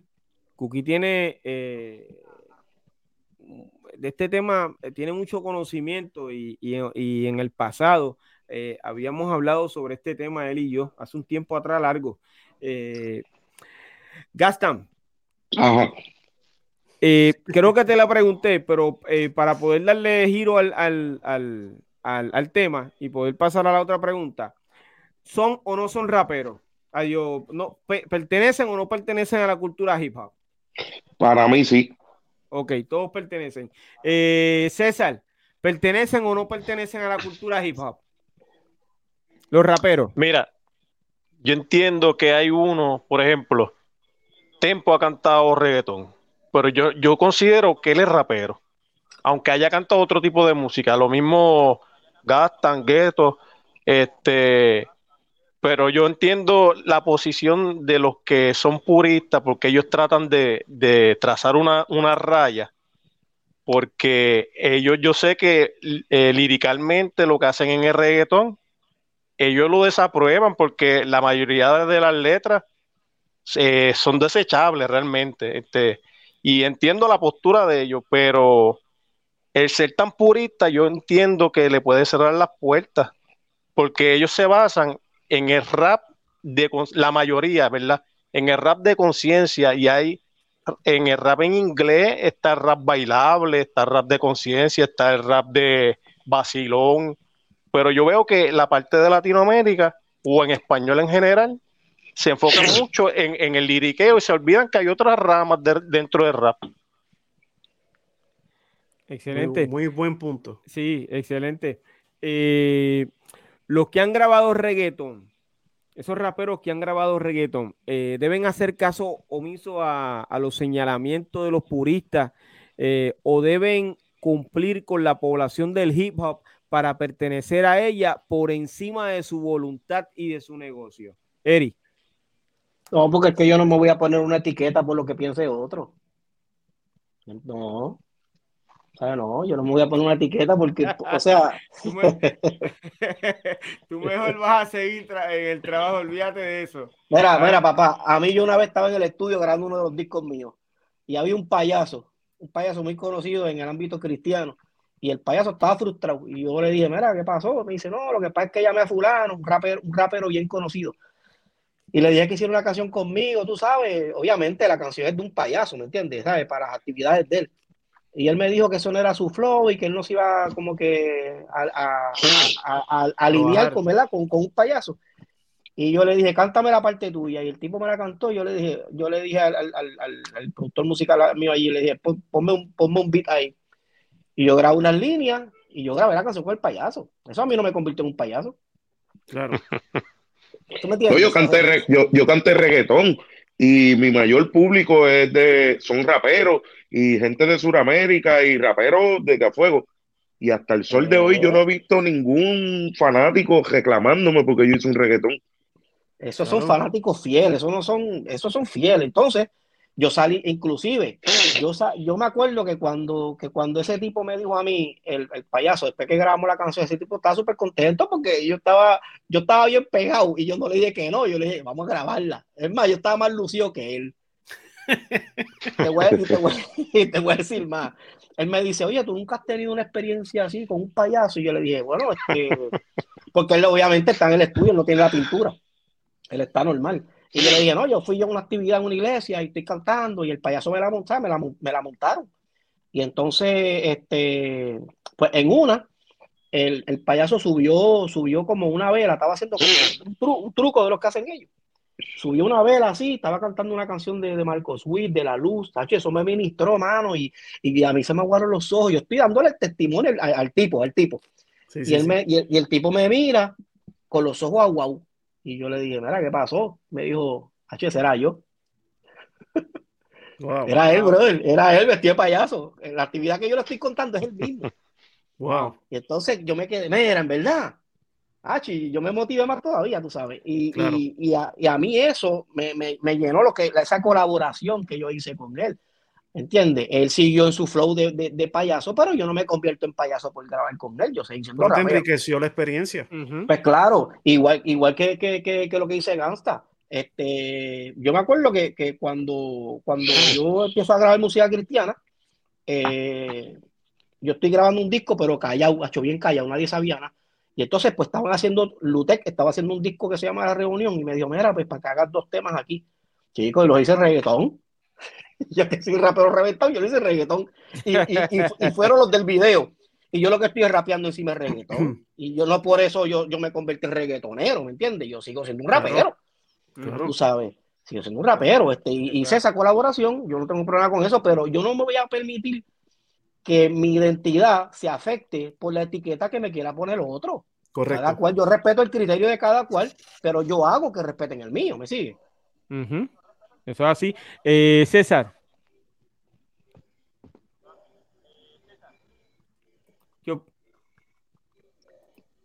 ¿Me escuchas? Sí, sí, dime, dime, ¿qué pasó? Ok, eh, ¿qué opinas eh, sobre la... Dame tu, tu, tu, contestación a la, a la pregunta que acabo de hacer. ¿Debe hacer caso omiso los raperos que han grabado reggaetón de lo que dicen los puristas? Mira, no, cada persona que haga lo que quiera, en verdad, este, cada persona sabe lo que quiere, o sea, si quiere, yo entiendo, ¿verdad? que, que necesita el dinero y a lo mejor va a sacar más dinero, porque a la hora de la verdad yo no le voy a pagar, a pagar las facturas, si necesita hacerlo, que lo haga. A mí no me gusta el reggaetón, a mí no me gusta, son bien pocas las canciones, pero el que quiera hacer lo que lo haga, yo, ¿quién soy yo para decirle que no lo haga? O porque yo diga él va a dejar de ser lo que él cree que es. Cada persona que haga lo que quieran, ¿verdad? Eh, Carlos. Carlos también. Sí. Sí. no, Carlos, eh, ¿qué opinas? Mira, por ejemplo, hubo raperos como Heavy D, eh, Special Ed, eh, ¿quién más? KRS que ellos hicieron reggae, pero no dejaban de ser hip hop. Entonces, digamos, Clayton Monroe, mm, Monroe, eh, Wilfredo, Wilfredo, Vargas, ellos este, rapearon, pero ellos no son hip hop. Ellos hicieron su rapeo en un merengue, ellos no son hip hop. Es a lo que yo me refiero, que si eh, tú haces otro género, rapeas en otro género, pero tu esencia es este hip hop, tú sigues siendo hip hop, la, la música no, mm, no importa cuando tú eres este eh, hip hopper de corazón, que llevas este tu estilo de vida así, pero de que de repente tú hagas un, un merengue rap cuando tú no perteneces al hip hop, eh, eh, eso ya no, ya no es hip hop, porque tienes que ver hip hop para que tu música suene eh, suene como, como es, es hip hop. Eso es a lo que yo me refiero, porque si viene X persona de, repente, ah, pues voy a hacer eh, un rapeo con eh, Meren Rap y mezcla bachata, entonces, digamos, eso ya no es un hip hop, ya se pierde la esencia totalmente. Pero, por ejemplo, pues aquí, aquí está Gastán, que yo también lo, lo he escuchado y lo admiro igual que todos ustedes. Y la verdad que ustedes son eh, hip hop 100% porque ustedes comenzaron a hacer rap. Ya digamos que si hacen un reggaetón, pues, este, a lo mejor no es como la música hip hop que se puede escuchar, la que estamos acostumbrados a escuchar nosotros.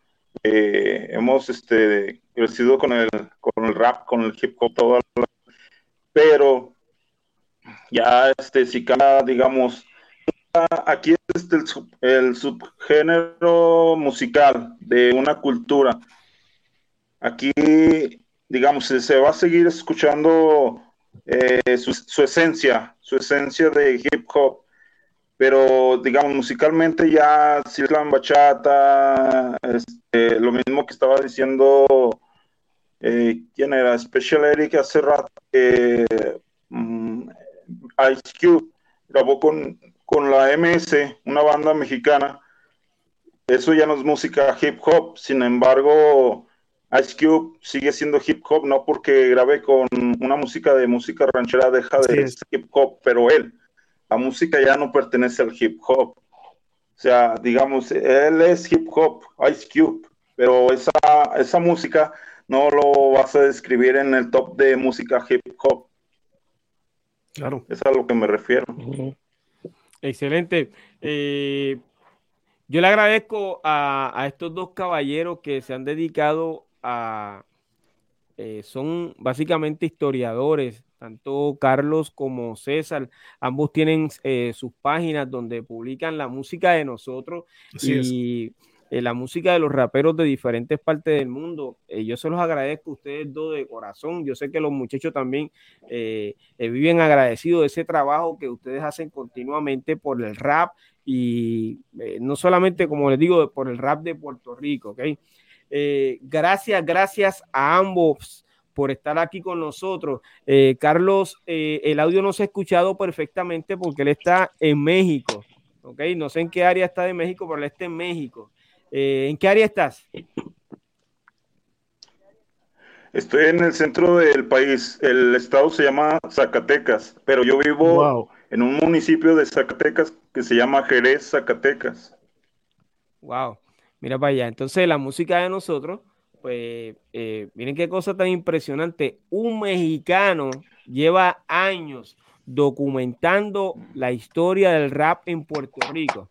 ¿Ok? Eso hay que, hay que, hay que decirle a usted y tenga. Entonces, no solamente eso, a través de, de, la información que él ha subido a su página eh, y de la información que eh, eh, estos autores de libros han podido recopilar de, tanto de sus páginas, de la página de él, de la página de del viejo Alca, de las entrevistas que pude hacer a través del podcast Espiro a lo Natural, pues han publicado un libro que yo no sé si tú sabes el título de ese libro, Carlos. Sí, el libro se llama Alfars. Eh, un tantito, aquí lo tengo. Eh, estaba leyendo otro libro y se me olvidó. Dice: Al destierro los farsantes. Eh, 100, 30 años de hip hop en Puerto Rico. Wow. Eh, va, va, un poco, va más años. A lo mejor en aquel momento iba. No, pero no llega, no llega al 2023. No llega al 2023. No llega, ok. No, no, no, creo que llega no, no llega al 2023. O sea, Vika, ¿ya tú lo compraste? Sí, nada más son unos 30, años. Yo estoy esperando que me den el descuento de empleado. Oye, pero déjame decirte, eh, ese autor que nos incluyó eh, dentro de ese libro debería eh, enviarnos uno a cada uno de nosotros, ¿ok? Pero de todas formas, le agradecemos que nos haya incluido eh, en su publicación de todo corazón, ¿está bien? Eso está disponible. Sí, eh, eh, de verdad que todo lo que se ha hecho a favor de, de, nuestra cultura y del rap boricua, yo lo aplaudo y todo lo que tengamos que aportar, seguimos trabajando por eso. Eso es importante. muchachos, vamos a despedir a, a César y a, y a Carlos con un fuerte aplauso, brother. Este, no, un privilegio, muchachos. Un honor. Gracias. Placer. Si me, si me ponen, el autor es Joel Gaitán, el autor del libro, Joel Gaitán. Es este, ah, mi hermano también. Vive en California, Estados Unidos. Excelente, agradecido. Y pues también aprovecho aprovecho para saludar a Duque, si tienes la oportunidad de, eh, entrevistar a Duque, Duque, Randy Duque, él este, es un boricua, eh, creado en el Bronx. es un poco controversial, pero tiene mucha, mucha historia de los, los inicios del rap y del hip hop. Eh, lo más que me gusta, eh, cuando tú dices, es un poco controversial, no, no, tranquilo, con eso no hay problema, nosotros estamos acostumbrados a con eso. Eh, lo que pasa es que no hemos tenido el tiempo, pero yo sé que él es fanático de cada uno de nosotros aquí. lo sé porque la forma en que se expresa de cada uno de nosotros es, un, es una... siente el respeto como artista eh, como seguidor de nosotros y la admiración por cada uno de nosotros. Gracias, gracias de todo corazón, ¿ok? Eh, sí, su nombre es. creo que Randy Duke. Randy Duke. Saludos, Randy. Randy Duque. sí. Eso es así. En algún momento eh, vamos a, hacer la entrevista. Eso es así. de todas formas, gracias, gracias por estar aquí, ¿ok? De todo corazón, saludos. ¿eh? Saludos. Tremendo, tremendo. Wow, óyeme, eh, esta gente, una aportación impresionante, ¿ok? Y esto que está pasando con este libro, que gracias a, el trabajo que han hecho ellos y que hace continuamente Carlos Santos en esa página, eh, sale este, esta publicación de este, este libro. Eh, yo, yo me siento totalmente agradecido, yo sé que todos ustedes también, eh, y, los muchachos, QGD, eh, Fígaro, TNT, eh, todos estamos agradecidos de eso. Okay. en la actualidad, mi gente, el rap boricua es apoyado por los medios de comunicación y por los seguidores de la música urbana o prefieren pautar reggaetón porque es lo que está pidiendo el público. Gastan. Mi opinión es más el reggaetón. No, yo entiendo como que no hay mucho apoyo por lo que por lo que es la cultura así. Para mí es más lo urbano y el reggaetón y eso. Y eso es en Puerto Rico. Porque, Entiendo yo que sí. Aunque en el mundo entero eh, la gente lo que pide es reggaetón, pero esa cultura yo creo que es más apoyada, la cultura hip hop, es más apoyada en otros países como Chile, Colombia, eh, México eh, y Perú, si no me equivoco, que el apoyo que reciben los raperos en Puerto Rico. esa es mi opinión. Eri, ¿qué opinas? Bueno, si lo, si, si lo vas a ver desde el punto de vista eh, de productor, pues obviamente el reggaetón es lo que, ahí, ahí, ahí es donde está el imperio, ¿no? Desde el punto de vista de, un negocio, el reggaetón es lo que, el, el, rap tiene su audiencia, pero es mínima, la tiene porque la tiene, pero es mínima, o sea, ya la, la, la capacidad de, de, audiencia del hip hop no es, tan, no es tanto como, como ya para el negocio, son gente pues que lo aman, eh, inclusive los mismos reggaetoneros en los podcasts han dicho quiénes son sus favoritos, ¿no? Que fulano, que canta frista, o sea, ellos saben, ellos conocen. Pero eh, desde el punto de vista del negocio, pues obviamente lo que se va a tocar es donde, donde, donde están los, euros, ¿entiendes? el negocio, el negocio, el negocio. Ese es el negocio y para ganar, pues, tú como productor, pues tú no te vas a arriesgar a algo que no, que no te vas a, que no, o sea, invertir en algo que, que no vas a recuperar. Así que, ¿dónde está el negocio? Aquí, pues ahí es donde entonces vamos a, a invertir. ¿Ahí? Claro. BK Rap. Yo creo que eh, en la cuestión, lo que dije hace un rato, entretenimiento, eh, ¿qué, entretiene más? Pues la realidad es que el reggaetón entretiene más, no que educa más, o lo, no, entretiene, entretiene. tú puedes poner hasta, hasta, hasta el ritmo solo y entretiene. Y lo que mueve los clubs, eh, pues tú sabes que, know, tú sabes, tú sabes de dónde vengo, sabes que, soy pastor.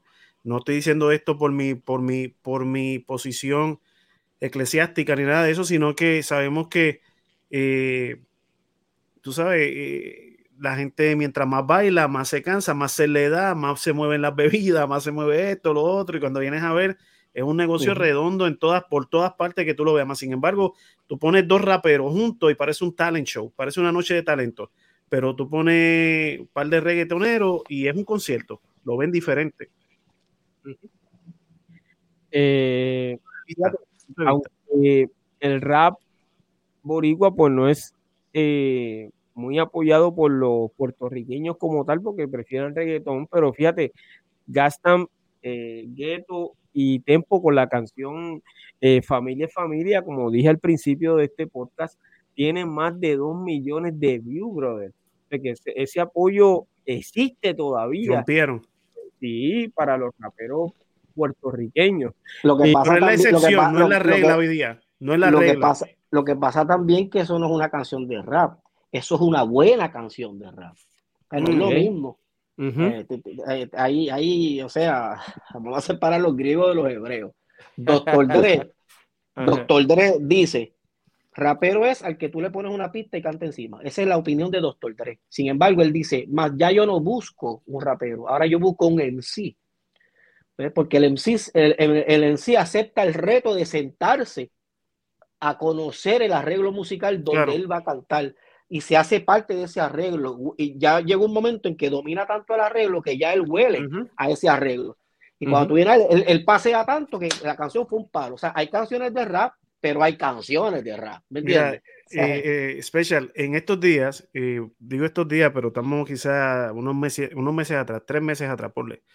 Ahí me, hay un productor en Puerto Rico, se llama Perucho Rivera, un productor musical bastante conocido, y hicieron una canción, una canción vieja, pero la hicieron nuevamente, pero querían hacerla que se oyera 80. Fíjate, la hicieron nueva, una nueva versión, pero que se oyera a los 80. Entonces, cuando me dieron la música, parecía una música como si menudo iba a salir a cantar en cualquier momento. era una musiquita así como de, de, de, subete a mi moto. Entonces, entonces cuando me da, me dice, mira, en esta, en esta zona es donde, donde te toca a ti poner el rap. Brother, eso yo lo recibí Y yo creo que, que Gastan y todos nosotros que somos raperos podemos sentir esto. Es como un reto, brother, es un challenge. es, que, es que tú lo agarras y tú dices, yo le voy a meter, pero yo pero tengo que, déjame comerme esto bien. Y, brother, a fin de cuentas quedó, pero, pero al principio fue un challenge sobre todas las cosas, porque este, el, el, tipo de ritmo que era y todo, y, y a mí me gustan los retos así, me gustan. Un MC yo creo que se puede someter a ese tipo de retos. Mira, BK, BK, nosotros llegamos a un estudio de grabación y entonces nos dicen, bueno, este, ya mismo llega el cantante. Eh, eh, estoy hablando del anuncio de El sí de esta cañón, ¿te acuerdas? Cuando hicimos estoy hablando cuando hicimos ese anuncio, pues estamos en el estudio ahí esperando el cantante y llega este don y nosotros empezamos. Hacho, el cantante no llega, estos raperos siempre, esto y otro, porque ya habíamos escuchado la canción en, en un cassette y nosotros, el cantante no llega, ¿dónde estará? Siempre la mala fama de llegar tarde los raperos. Y el tipo está al lado de nosotros. Estaba escuchando. El tipo está escuchando y nosotros tirando al medio. Y es un don, tú sabes, el, es un don, tú sabes. Para nosotros meternos en el anuncio, pues tuvimos que decirle a él, mira, al, al, manejarlo de esta manera, y entonces él se hizo parte entonces de nosotros. Pero fue un reto, fue un reto, fue un reto. Eh, Muchachos, vamos a hablar con, con, con Gastam, eh, de Ghetto y Gastam, pero antes eh, quiero saludar a, a, Charlie Way, que pasó hace un rato por, por este en vivo eh, y escribió, no soy rapero, pero me gusta, abrazo familia. Un, un fuerte abrazo, abrazo para, para Charlie Way, ¿ok? saludo hermano y espero que pronto estés con nosotros aquí compartiendo también. Eh, vamos ahora a hablar con, con Gastam. Eh, Gastam, ¿cuál es la. Eh, se fue. Se fue, men. Oye, yo le escucho, él parece que está enfermo y entiendo que está haciendo lo, lo, lo, lo imposible por mantenerse con nosotros aquí en. sí, ya, ya, va este entrar, ya, va a entrar, Sí. Eh, pero porque desde que comenzó el episodio él ha tenido una situación con, la conexión, etcétera, etcétera. Pero entiendo que también está enfermo. Eh, Aquí lo tenemos. Disculpa que se me salió ahí, no sé qué pasó, le, di algo sin querer. No te preocupes, no te, preocupes, brother. Oye, yo quiero, eh, para conocer un poco más sobre la historia del grupo, eh, ¿cuál fue el primer tema que graba Ghetto y Gastam y en qué año eh, lo grabaron? Mira, en, realidad, en realidad, este, yo y Ghetto no, Ghetto y yo no éramos como que dúo, eso fue como Gueto cantaba por su lado, Tempo cantaba por su lado, yo cantaba por mi lado. Entonces, cuando estábamos creando el disco de Buda Family, eh, algo diferente, el Buda, que era el productor y el que se encargaba de todo eso, pues él decide como que, que yo y Gueto, eh, como éramos los nuevos ahí, pues que, ¿sabe? Como que hiciéramos un tema juntos, a ver qué pasaba. Y la cuestión fue que hicimos ese primer tema y cuando sale el Buda Family, pues este, la gente lo aceptó y como si nos asoció como si fuéramos eh, un dúo. Un dúo, porque todo lo que cantaba era reggaetón. Y el que rapeaba era yo. Pero pues como Gueto hacía los coros y eso, también rapeaba y eso, pues, qué sé yo. Y así es como que comenzó esa, esa, esa vuelta ahí de, de pues de lo de Gueto y Gastán, como tal. Pero en realidad nosotros no éramos ni dúo ni nada, cada cual cantaba por su, por su lado. Entonces, ¿y esa primera canción que graban ustedes, cuándo fue? Eso fue 2001. Eso fue en el 2001. Ok. Sí. Pero, ustedes vienen desde los años 90 cantando eh, separados. Por lo, lo, que pasa, yo empecé cantando en, en, mi pueblo. Yo era como que un cantante local en mi pueblo allá en Ponce. Yo soy del área azul de allá de Ponce y profesionalmente yo nunca había, ¿sabes? Yo lo hacía como que en los paris, así que me invitaban y me, pues, me conocían en mi pueblo. Y luego es que pues que Tempo se le da la, la, vuelta y pues él me ayudó y me metió en su disco y de ahí por ahí conocí a Buda y por ahí seguí saliendo los discos de él hasta pues que cogí mi propio camino. Ok, entonces, ¿cuándo es que llegan eh, ustedes a, a, a, Buda Family, a Buda Productions? Pues eso fue eh, pues, en el proceso del disco de Tempo, porque nosotros grabamos para el disco de Tempo de Game Over y después vinimos y grabamos en New Game y ahí es que el gordo dice que va a ser el disco ese de Buda Family y como pues que como que ahí no pues esto es lo que vamos a hacer. Y como éramos amigos de Tempo y eso pues ahí fue que se pues se le ocurrió hacer el crew y por ahí le dimos para adelante. Wow. Eh, en algún momento dado eh, ustedes tuvieron tiraderas con otra compañía sí con, ¿con cuál con los de Pina y con, en, específico era con Polaco y Lito. Yeah. O sea, que sí. Gueto y Gastan guerrearon con Polaco y Lito, o, Lito, o era que eh, la guerra era con Tempo. La guerra era con Tempo, pero como nosotros éramos, estábamos ahí en la vuelta, pues familia, familia. Sí, nos metimos. Eso fue, eso fue lo que en realidad pasó. Ok, sí, pero básicamente la guerra era lirical, no era, no era nada personal. Bueno, no sé, si nos veíamos, no, no, nos vimos ahí así, bueno, sí, porque hubieron como que roces. Una vez estábamos en, un sitio en Carolina que se llama Flamboyanes, y ahí que tú ibas a pelear con, con Polaco, qué sé yo. ¿De verdad? Sí, pero ya está todo, ya eso fue el pasado, ¿entiendes? No hay nada. Ya eso se arregló. Hey. Tú estás, hablando de, de, Flamboyana residencial. Ajá, allá en Carolina. Ahí salí yo. Sí, pues allí fuimos a cantar allí, qué sé yo, nos pusieron a la hora que ellos estaban y fue mala coordinación de, los, de los que hicieron el, el party del caserío. Pero no pasó nada. No, no, no, no se quedó todo en discusión y eso. Ok, ok. Eh, actualmente, eh, ¿con qué compañía están ustedes? Ahora mismo, yo lo que estoy haciendo es música independiente, yo no estoy con ninguna compañía. Ok. Pero la última que, tú... Ajá. la escucho. Sé que, sé que estuviste eh, eh, quitado un tiempo, tuviste una situación personal. Sí. Pues yo, yo, lo primero que tuve que fue, fue que tuve un encuentro con Dios. Yo fui a cantar a Venezuela y en esos días que estaba allá tuve un encuentro con Dios allá y de ahí para allá todo me cambió, me reseteé no quería saber de la música, no quería saber de nada, lo que quería era servirle a Cristo.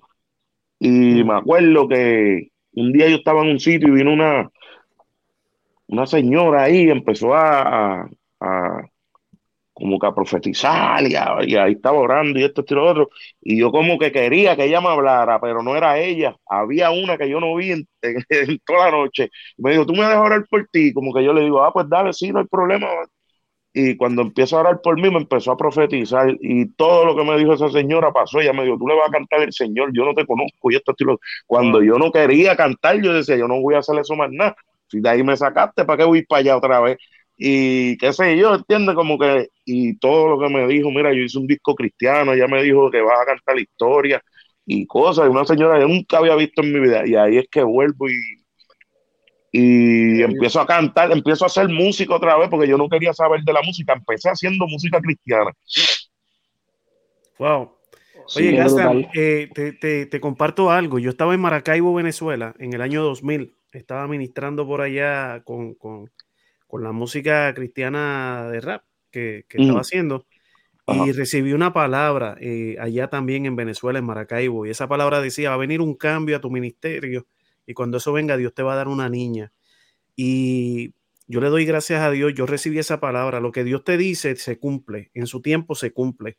Y a mí me, sucedió que recibí la palabra y hubo el cambio en el ministerio cuando comencé el pastorado. Ahora mismo la iglesia cumple, cumplió 13 años, la iglesia, y, y, la palabra decía, Dios te va a dar una niña cuando venga ese cambio a tu ministerio. Mi nena tiene 12 años la iglesia cumplió 13. El, en el momento que vino el cambio al ministerio, Dios me dio esa niña. Y, le doy gracias al Señor. Y, pues, ese testimonio, ese testimonio que diste ahora mismo, yo sé que, todavía eso no ha terminado. Yo sé que hay más por ahí para ti. No, y, si tú supieras que cuando un día yo estaba en la iglesia y, porque también, pues, como empecé a cantar otra vez y estaba en eso de lo de la iglesia, en eso sale tiempo y pues como que me incluye en la gira y ahí la vuelta se puso fuerte porque pues dejé de ir a la iglesia porque los weekends estaba viajando, porque para al salir de la cárcel tenía party, mucho party, y dejé y ahí empecé a coger el hábito, una cerveza no es mala, dos cervezas no son malas, nadie me está viendo y hasta que termine, porque de verdad yo dejé de ir a la iglesia, pero a mí nadie me hizo, a mí lo, yo lo que recibí en la iglesia fue amor. Ay, yo no puedo quejarme, yo no estoy molesto con Dios, yo no puedo, saber los excelentes pastores que tenía, la gente yo las quería como si fuera mi familia, qué sé yo, te resumo la, eh, la historia. Pero un día hicieron un llamado, estaban hablando de José, de la historia de José, hicieron un llamado y yo pasé al frente y la pastora me habló directo a mí y, ella me dijo como que, ¿sabes? Tú vas a regresar otra vez al mundo y no sé por qué te estoy diciendo esto, porque esto no es lo que yo te quiero decir, pero así me lo dicen. Y, Mano, como que ella me dijo, pero aunque tú piensas que estás retrocediendo, tú estás adelantando. Como, como que tú estás adelantando las cosas al propósito de Dios, que yo no entiendo todavía esa palabra, yo no la entiendo. Pero sí terminé saliéndome de la iglesia, ¿entiendes? Por nadie me hizo nada, tú sabes, como que no sé ni, ni, ni pues, lo que pasa es que estamos aquí, estamos aquí, pero no somos de aquí. La misma la, palabra, eh, Piro, perdona, ¿verdad? No quiero llevar esto por otro lado, pero eh, la misma palabra del Señor nos dice que, que, las ovejas del Señor reconocen su voz y le siguen. Entonces, eh, tú fuiste escogido desde antes de la fundación del mundo. Esto no es, esto no es algo que fue por casualidad, esto es por causalidad. Aquí hay algo mucho más grande detrás de todo esto y yo sé, ¿verdad? Que yo te voy te voy a buscar aquí en, la, en las redes y todo eso, te voy a seguir, pues yo sé que es una conversación que podemos tener más en privado, pero yo sé que, que eh, cuando, cuando, cuando nosotros conocemos de eso, después vamos a, otras fuentes y tomamos y no es lo mismo, ¿tú me entiendes? Eh, siempre nos quedamos con esa sed de, de buscar más de Dios, de, de, de seguir eh, con las cosas del Señor y, y, brother, quiero que sepas pues que aquí tienes un, hermano y, entiendo lo que, está, lo, que, lo que pasaste, lo que estás pasando y, yo sé que algo, algo viene por ahí. Algún día, yo sé, yo sé también, yo sé que pues yo espero el momento porque yo sé, yo sé que algún día voy para allá otra vez, yo lo sé y también lo quiero. Tú sabes, no es algo como que yo le ando huyendo, nada, no, no, yo, yo espero ese momento, yo espero que eso pase y yo quiero y estoy, pero pues todo tiene su tiempo, ¿verdad? Eso es, eso es. Fíjate, eh, si tú supieras, eh, Gastán, que cuando te hago la pregunta, esa historia que me estás contando, eh, yo no la sabía, ¿está bien? te he escuchado en algunos podcasts hablando, pero básicamente de otra ah, cosa. Entonces, pero no, no, yo creo que viniste al lugar indicado para hablar de eso. estos dos caballeros a quienes considero mis amigos, de verdad te pueden dar eh, esa palabra de aliento, eh, porque ellos eh, continuamente están brindando ese, esa palabra de aliento a, muchas personas, ¿ok? Ese es el trabajo de, que Dios envió a hacer a estos dos caballeros que tú ves aquí. pero volviendo al tema. Sí, pero sé de lo que, de lo que me... Sí, sí, pues, que a los seis meses de yo convertirme, eso es mi esposa se me murió en un accidente de carro a los seis meses de yo estar convertido. Y diatre, sí. Si yo hubiera ignorado ese día la voz de Dios, el día que tuve el encuentro, yo no sé cómo yo hubiera pasado la situación que me tocó pasar después de seis meses. Wow. Fue fuerte. Mira cómo tú lo ves, que, que, maravilloso y qué grande como tú lo ves, que, que otras personas estuviesen renegando sin embargo, tú dices, no, no, es que seis meses antes Dios me estaba preparando para, para, lo que venía. Y eso es grande, brother. Eso no lo ve. Personas inmaduras no entienden eso. Sí. Yo lo tomé así. Wow. Poderoso, brother. Poderoso. De verdad, este, siento mucho es, eh, enterarme de eso. Y aunque haya pasado el tiempo, mira, desde acá de corazón te mando un abrazo, tú sabes. Aquí tiene, tiene uno. No, estamos aquí fuera de la música y fuera de, de todo esto este, hay algo más profundo. Yo, como dije ahorita, no creo en la casualidad, creo en la causalidad. Por algo Dios agendó este programa del día de hoy y, y brother, la verdad que ya está. Me he quedado sin palabras. No, y qué cool, yo me, yo me siento bien, mano, de conocerlos y eso, ¿sabes? Cuando tan pronto Cool G me dijo. Gracias, brother. Él, él, me lo había dicho de anterior, pero yo no, como, yo, ¿sabes? Fue para, para lo de. El tema iba a ser con algo de respecto a la tiradera y yo no quise estar ahí por, por, porque pues yo en un pasado tuve problemas con Coscuyuela y como que no quería como que revolcar la vuelta, ya eso, ese capítulo se cerró, yo le dije, para cualquier otro tema tú me llamas que yo voy a dar, yo vamos para allá, yo quiero hacerlo. Pero en este voy a pasar, en este coño, da, ¿sabes? dame un break, pero para lo que tú me digas para otro, vamos a hacerlo, pero menos en ese tema, pues. Pero era por, porque pues ya se fue un capítulo que se cerró y y como que hablar de eso sería otra vez, ¿entiendes? Revolcar todo. Eh, entiende, yo no estoy como que, yo quiero ser amigo de todo el mundo, yo no estoy ahora con enemistad ni con chisme ni nada, yo vamos a hacer, es chévere ser cool, ¿entiendes? Claro. Eso es así. Eh, me lo dijo, eh, eso mismo que tú me estás diciendo ahora.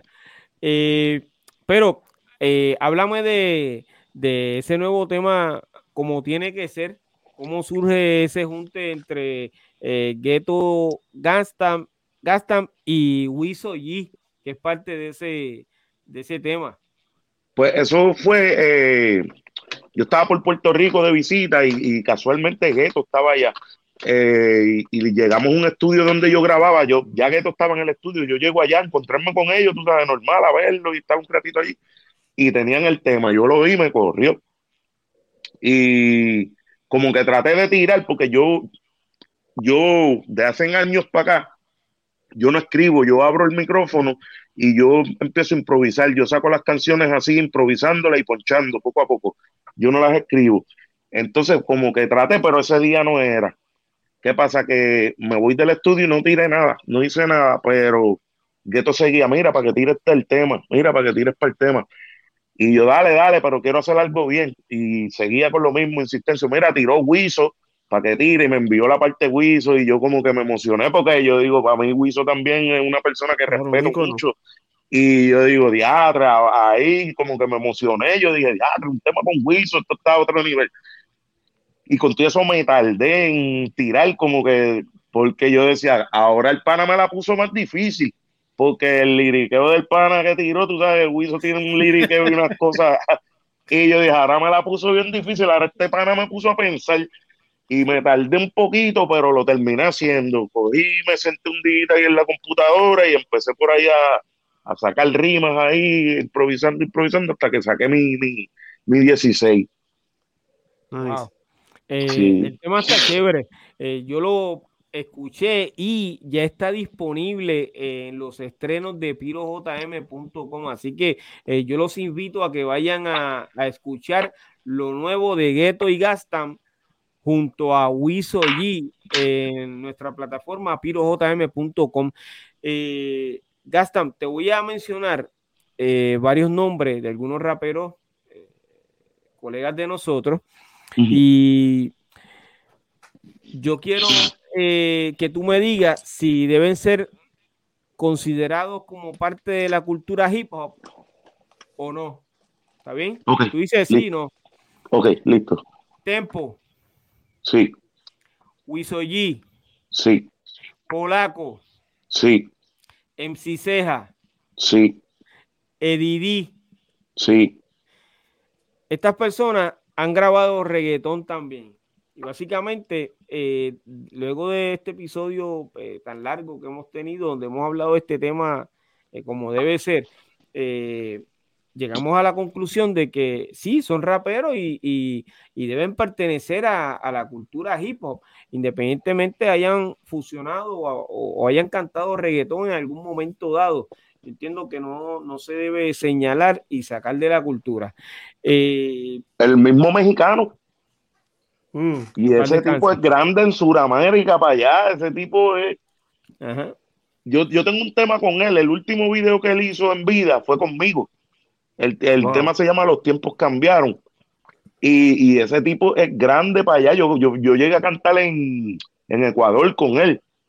Y yo, algo impresionante, como el público reaccionaba con él. Hecho que yo decía, ya, este tipo si la gente en Puerto Rico supiera que lo ven como que está pagado, pero no sabe lo que está pasando para acá. fue algo brutal. Wow. Impresionante. Eh, Gaston, ¿algo que tú quieras añadir a, a, este episodio? No, mira, de verdad que, que, que, mano, que fue un placer conocerlos, de verdad.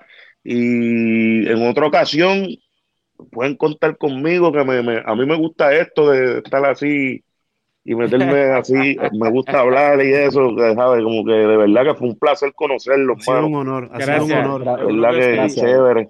Para mí también, brother, para mí también, y déjame decirte, eh, te vengo escuchando cantando hace un tiempo, ¿ok? Me gusta, me gusta el flow tuyo, o sea, lo que haces de verdad eh, me gusta. Eric, ¿Qué te puedo decir, hermano? Esto, contento de tener a este hombre de Dios aquí. Esto no se acaba aquí, este, las promesas de Dios son sí, amén, dice la Biblia. Así que Dios va a terminar la obra que comenzó contigo. Eh, no voy a hablar de rap ahora, voy a hablar de ti. Este, eh, la confianza es creer sin entender, brother. Eh, así que tú créele a Dios aunque tú no entiendas el proceso. Eso es. Créele aunque no entienda el proceso. Eso es fe, bro. Fe es creer sin entender. Fe es tejer sin hilo. Fe es comprar sin dinero. Fe es irte de viaje con la maleta vacía. Tú créele a Dios, haz lo posible que Dios va a hacer lo imposible. No voy a hablar de rap, eso es lo que tengo para ti. Y que Dios bendiga tu camino, este, que te prospere en todas las áreas de tu vida, a ti y a tu familia, hermano. Amén. Wow. Eh, Vicky Rap. Mira, hablando de, fe, este microfonito que está aquí es el KSM44 de la Shure. Yo lo tuve un año, la foto puesta en el screenshot de la computadora. La gente iba a mi estudio, esto es para el 2000 por allá. La gente iba a mi estudio y me decía, oye, ven que tú no tenías tal micrófono. pues ahí está en la foto. Me decían, pero chico, con la foto no puedo grabar. Y un día fui para Chicago y estando en Chicago, eh, el pastor me dijo, voy a comprar unas cosas en Guitar Center y allá en una tienda.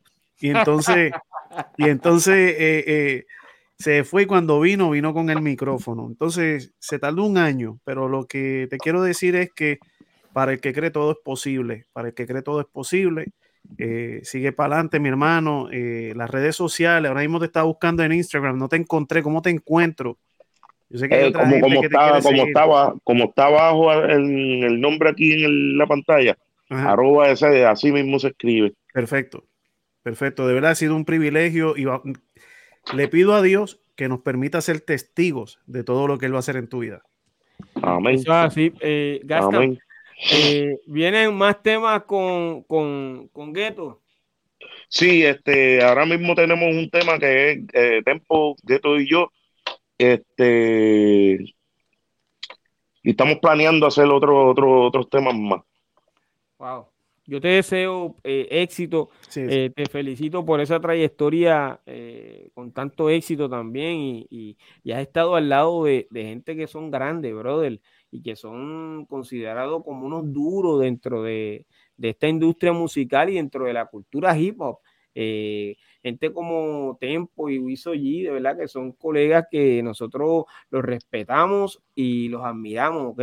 Por el trabajo que han hecho desde que comenzaron. Eh, te agradezco una vez más que eh, hayas estado aquí con nosotros. Eh, muchachos, vamos a despedir a Gaston con un fuerte aplauso, brother. El hombre se lo merece, ¿ok? Excelente, brother, y gracias por considerarme. Seguro que sí. brother. Vas a estar con nosotros, seguro que sí. Éxito, no Bye. Tremendo, tremendo, brother. Wow. Óyeme, aunque ustedes no lo crean, vamos para casi dos horas de, transmisión y no se ha sentido, ¿ok? Yo creo que hablamos, hemos hablado, bueno, tocamos el tema y lo desarrollamos excelentemente. Eh, de verdad me siento muy contento hoy.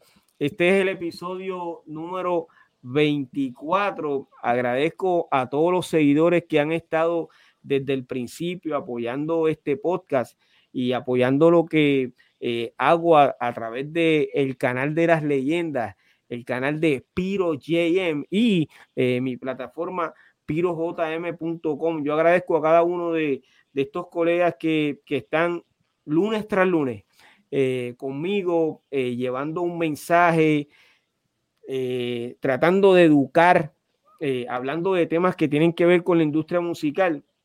Y como ya ustedes ven, en momentos como este, cuando se toca la palabra de Dios, gracias a Dios, cuento con dos personas aquí que han sido, que tienen ese llamado y han estado siempre trabajando eh, para levantar al caído, ¿ok? Eh, yo le agradezco de todo corazón. Eh, muchachos, nos vamos. Creo que sí, Piro, antes de irnos, saludo a Héctor Rodríguez, que está escribiendo hace mucho, Luis Liche Music también, y toda la gente linda que nos escribieron, mucha gente que se comunicó con nosotros. ¿Y sabe cómo pasó hoy, Piro? Pasó como las bodas de Caná.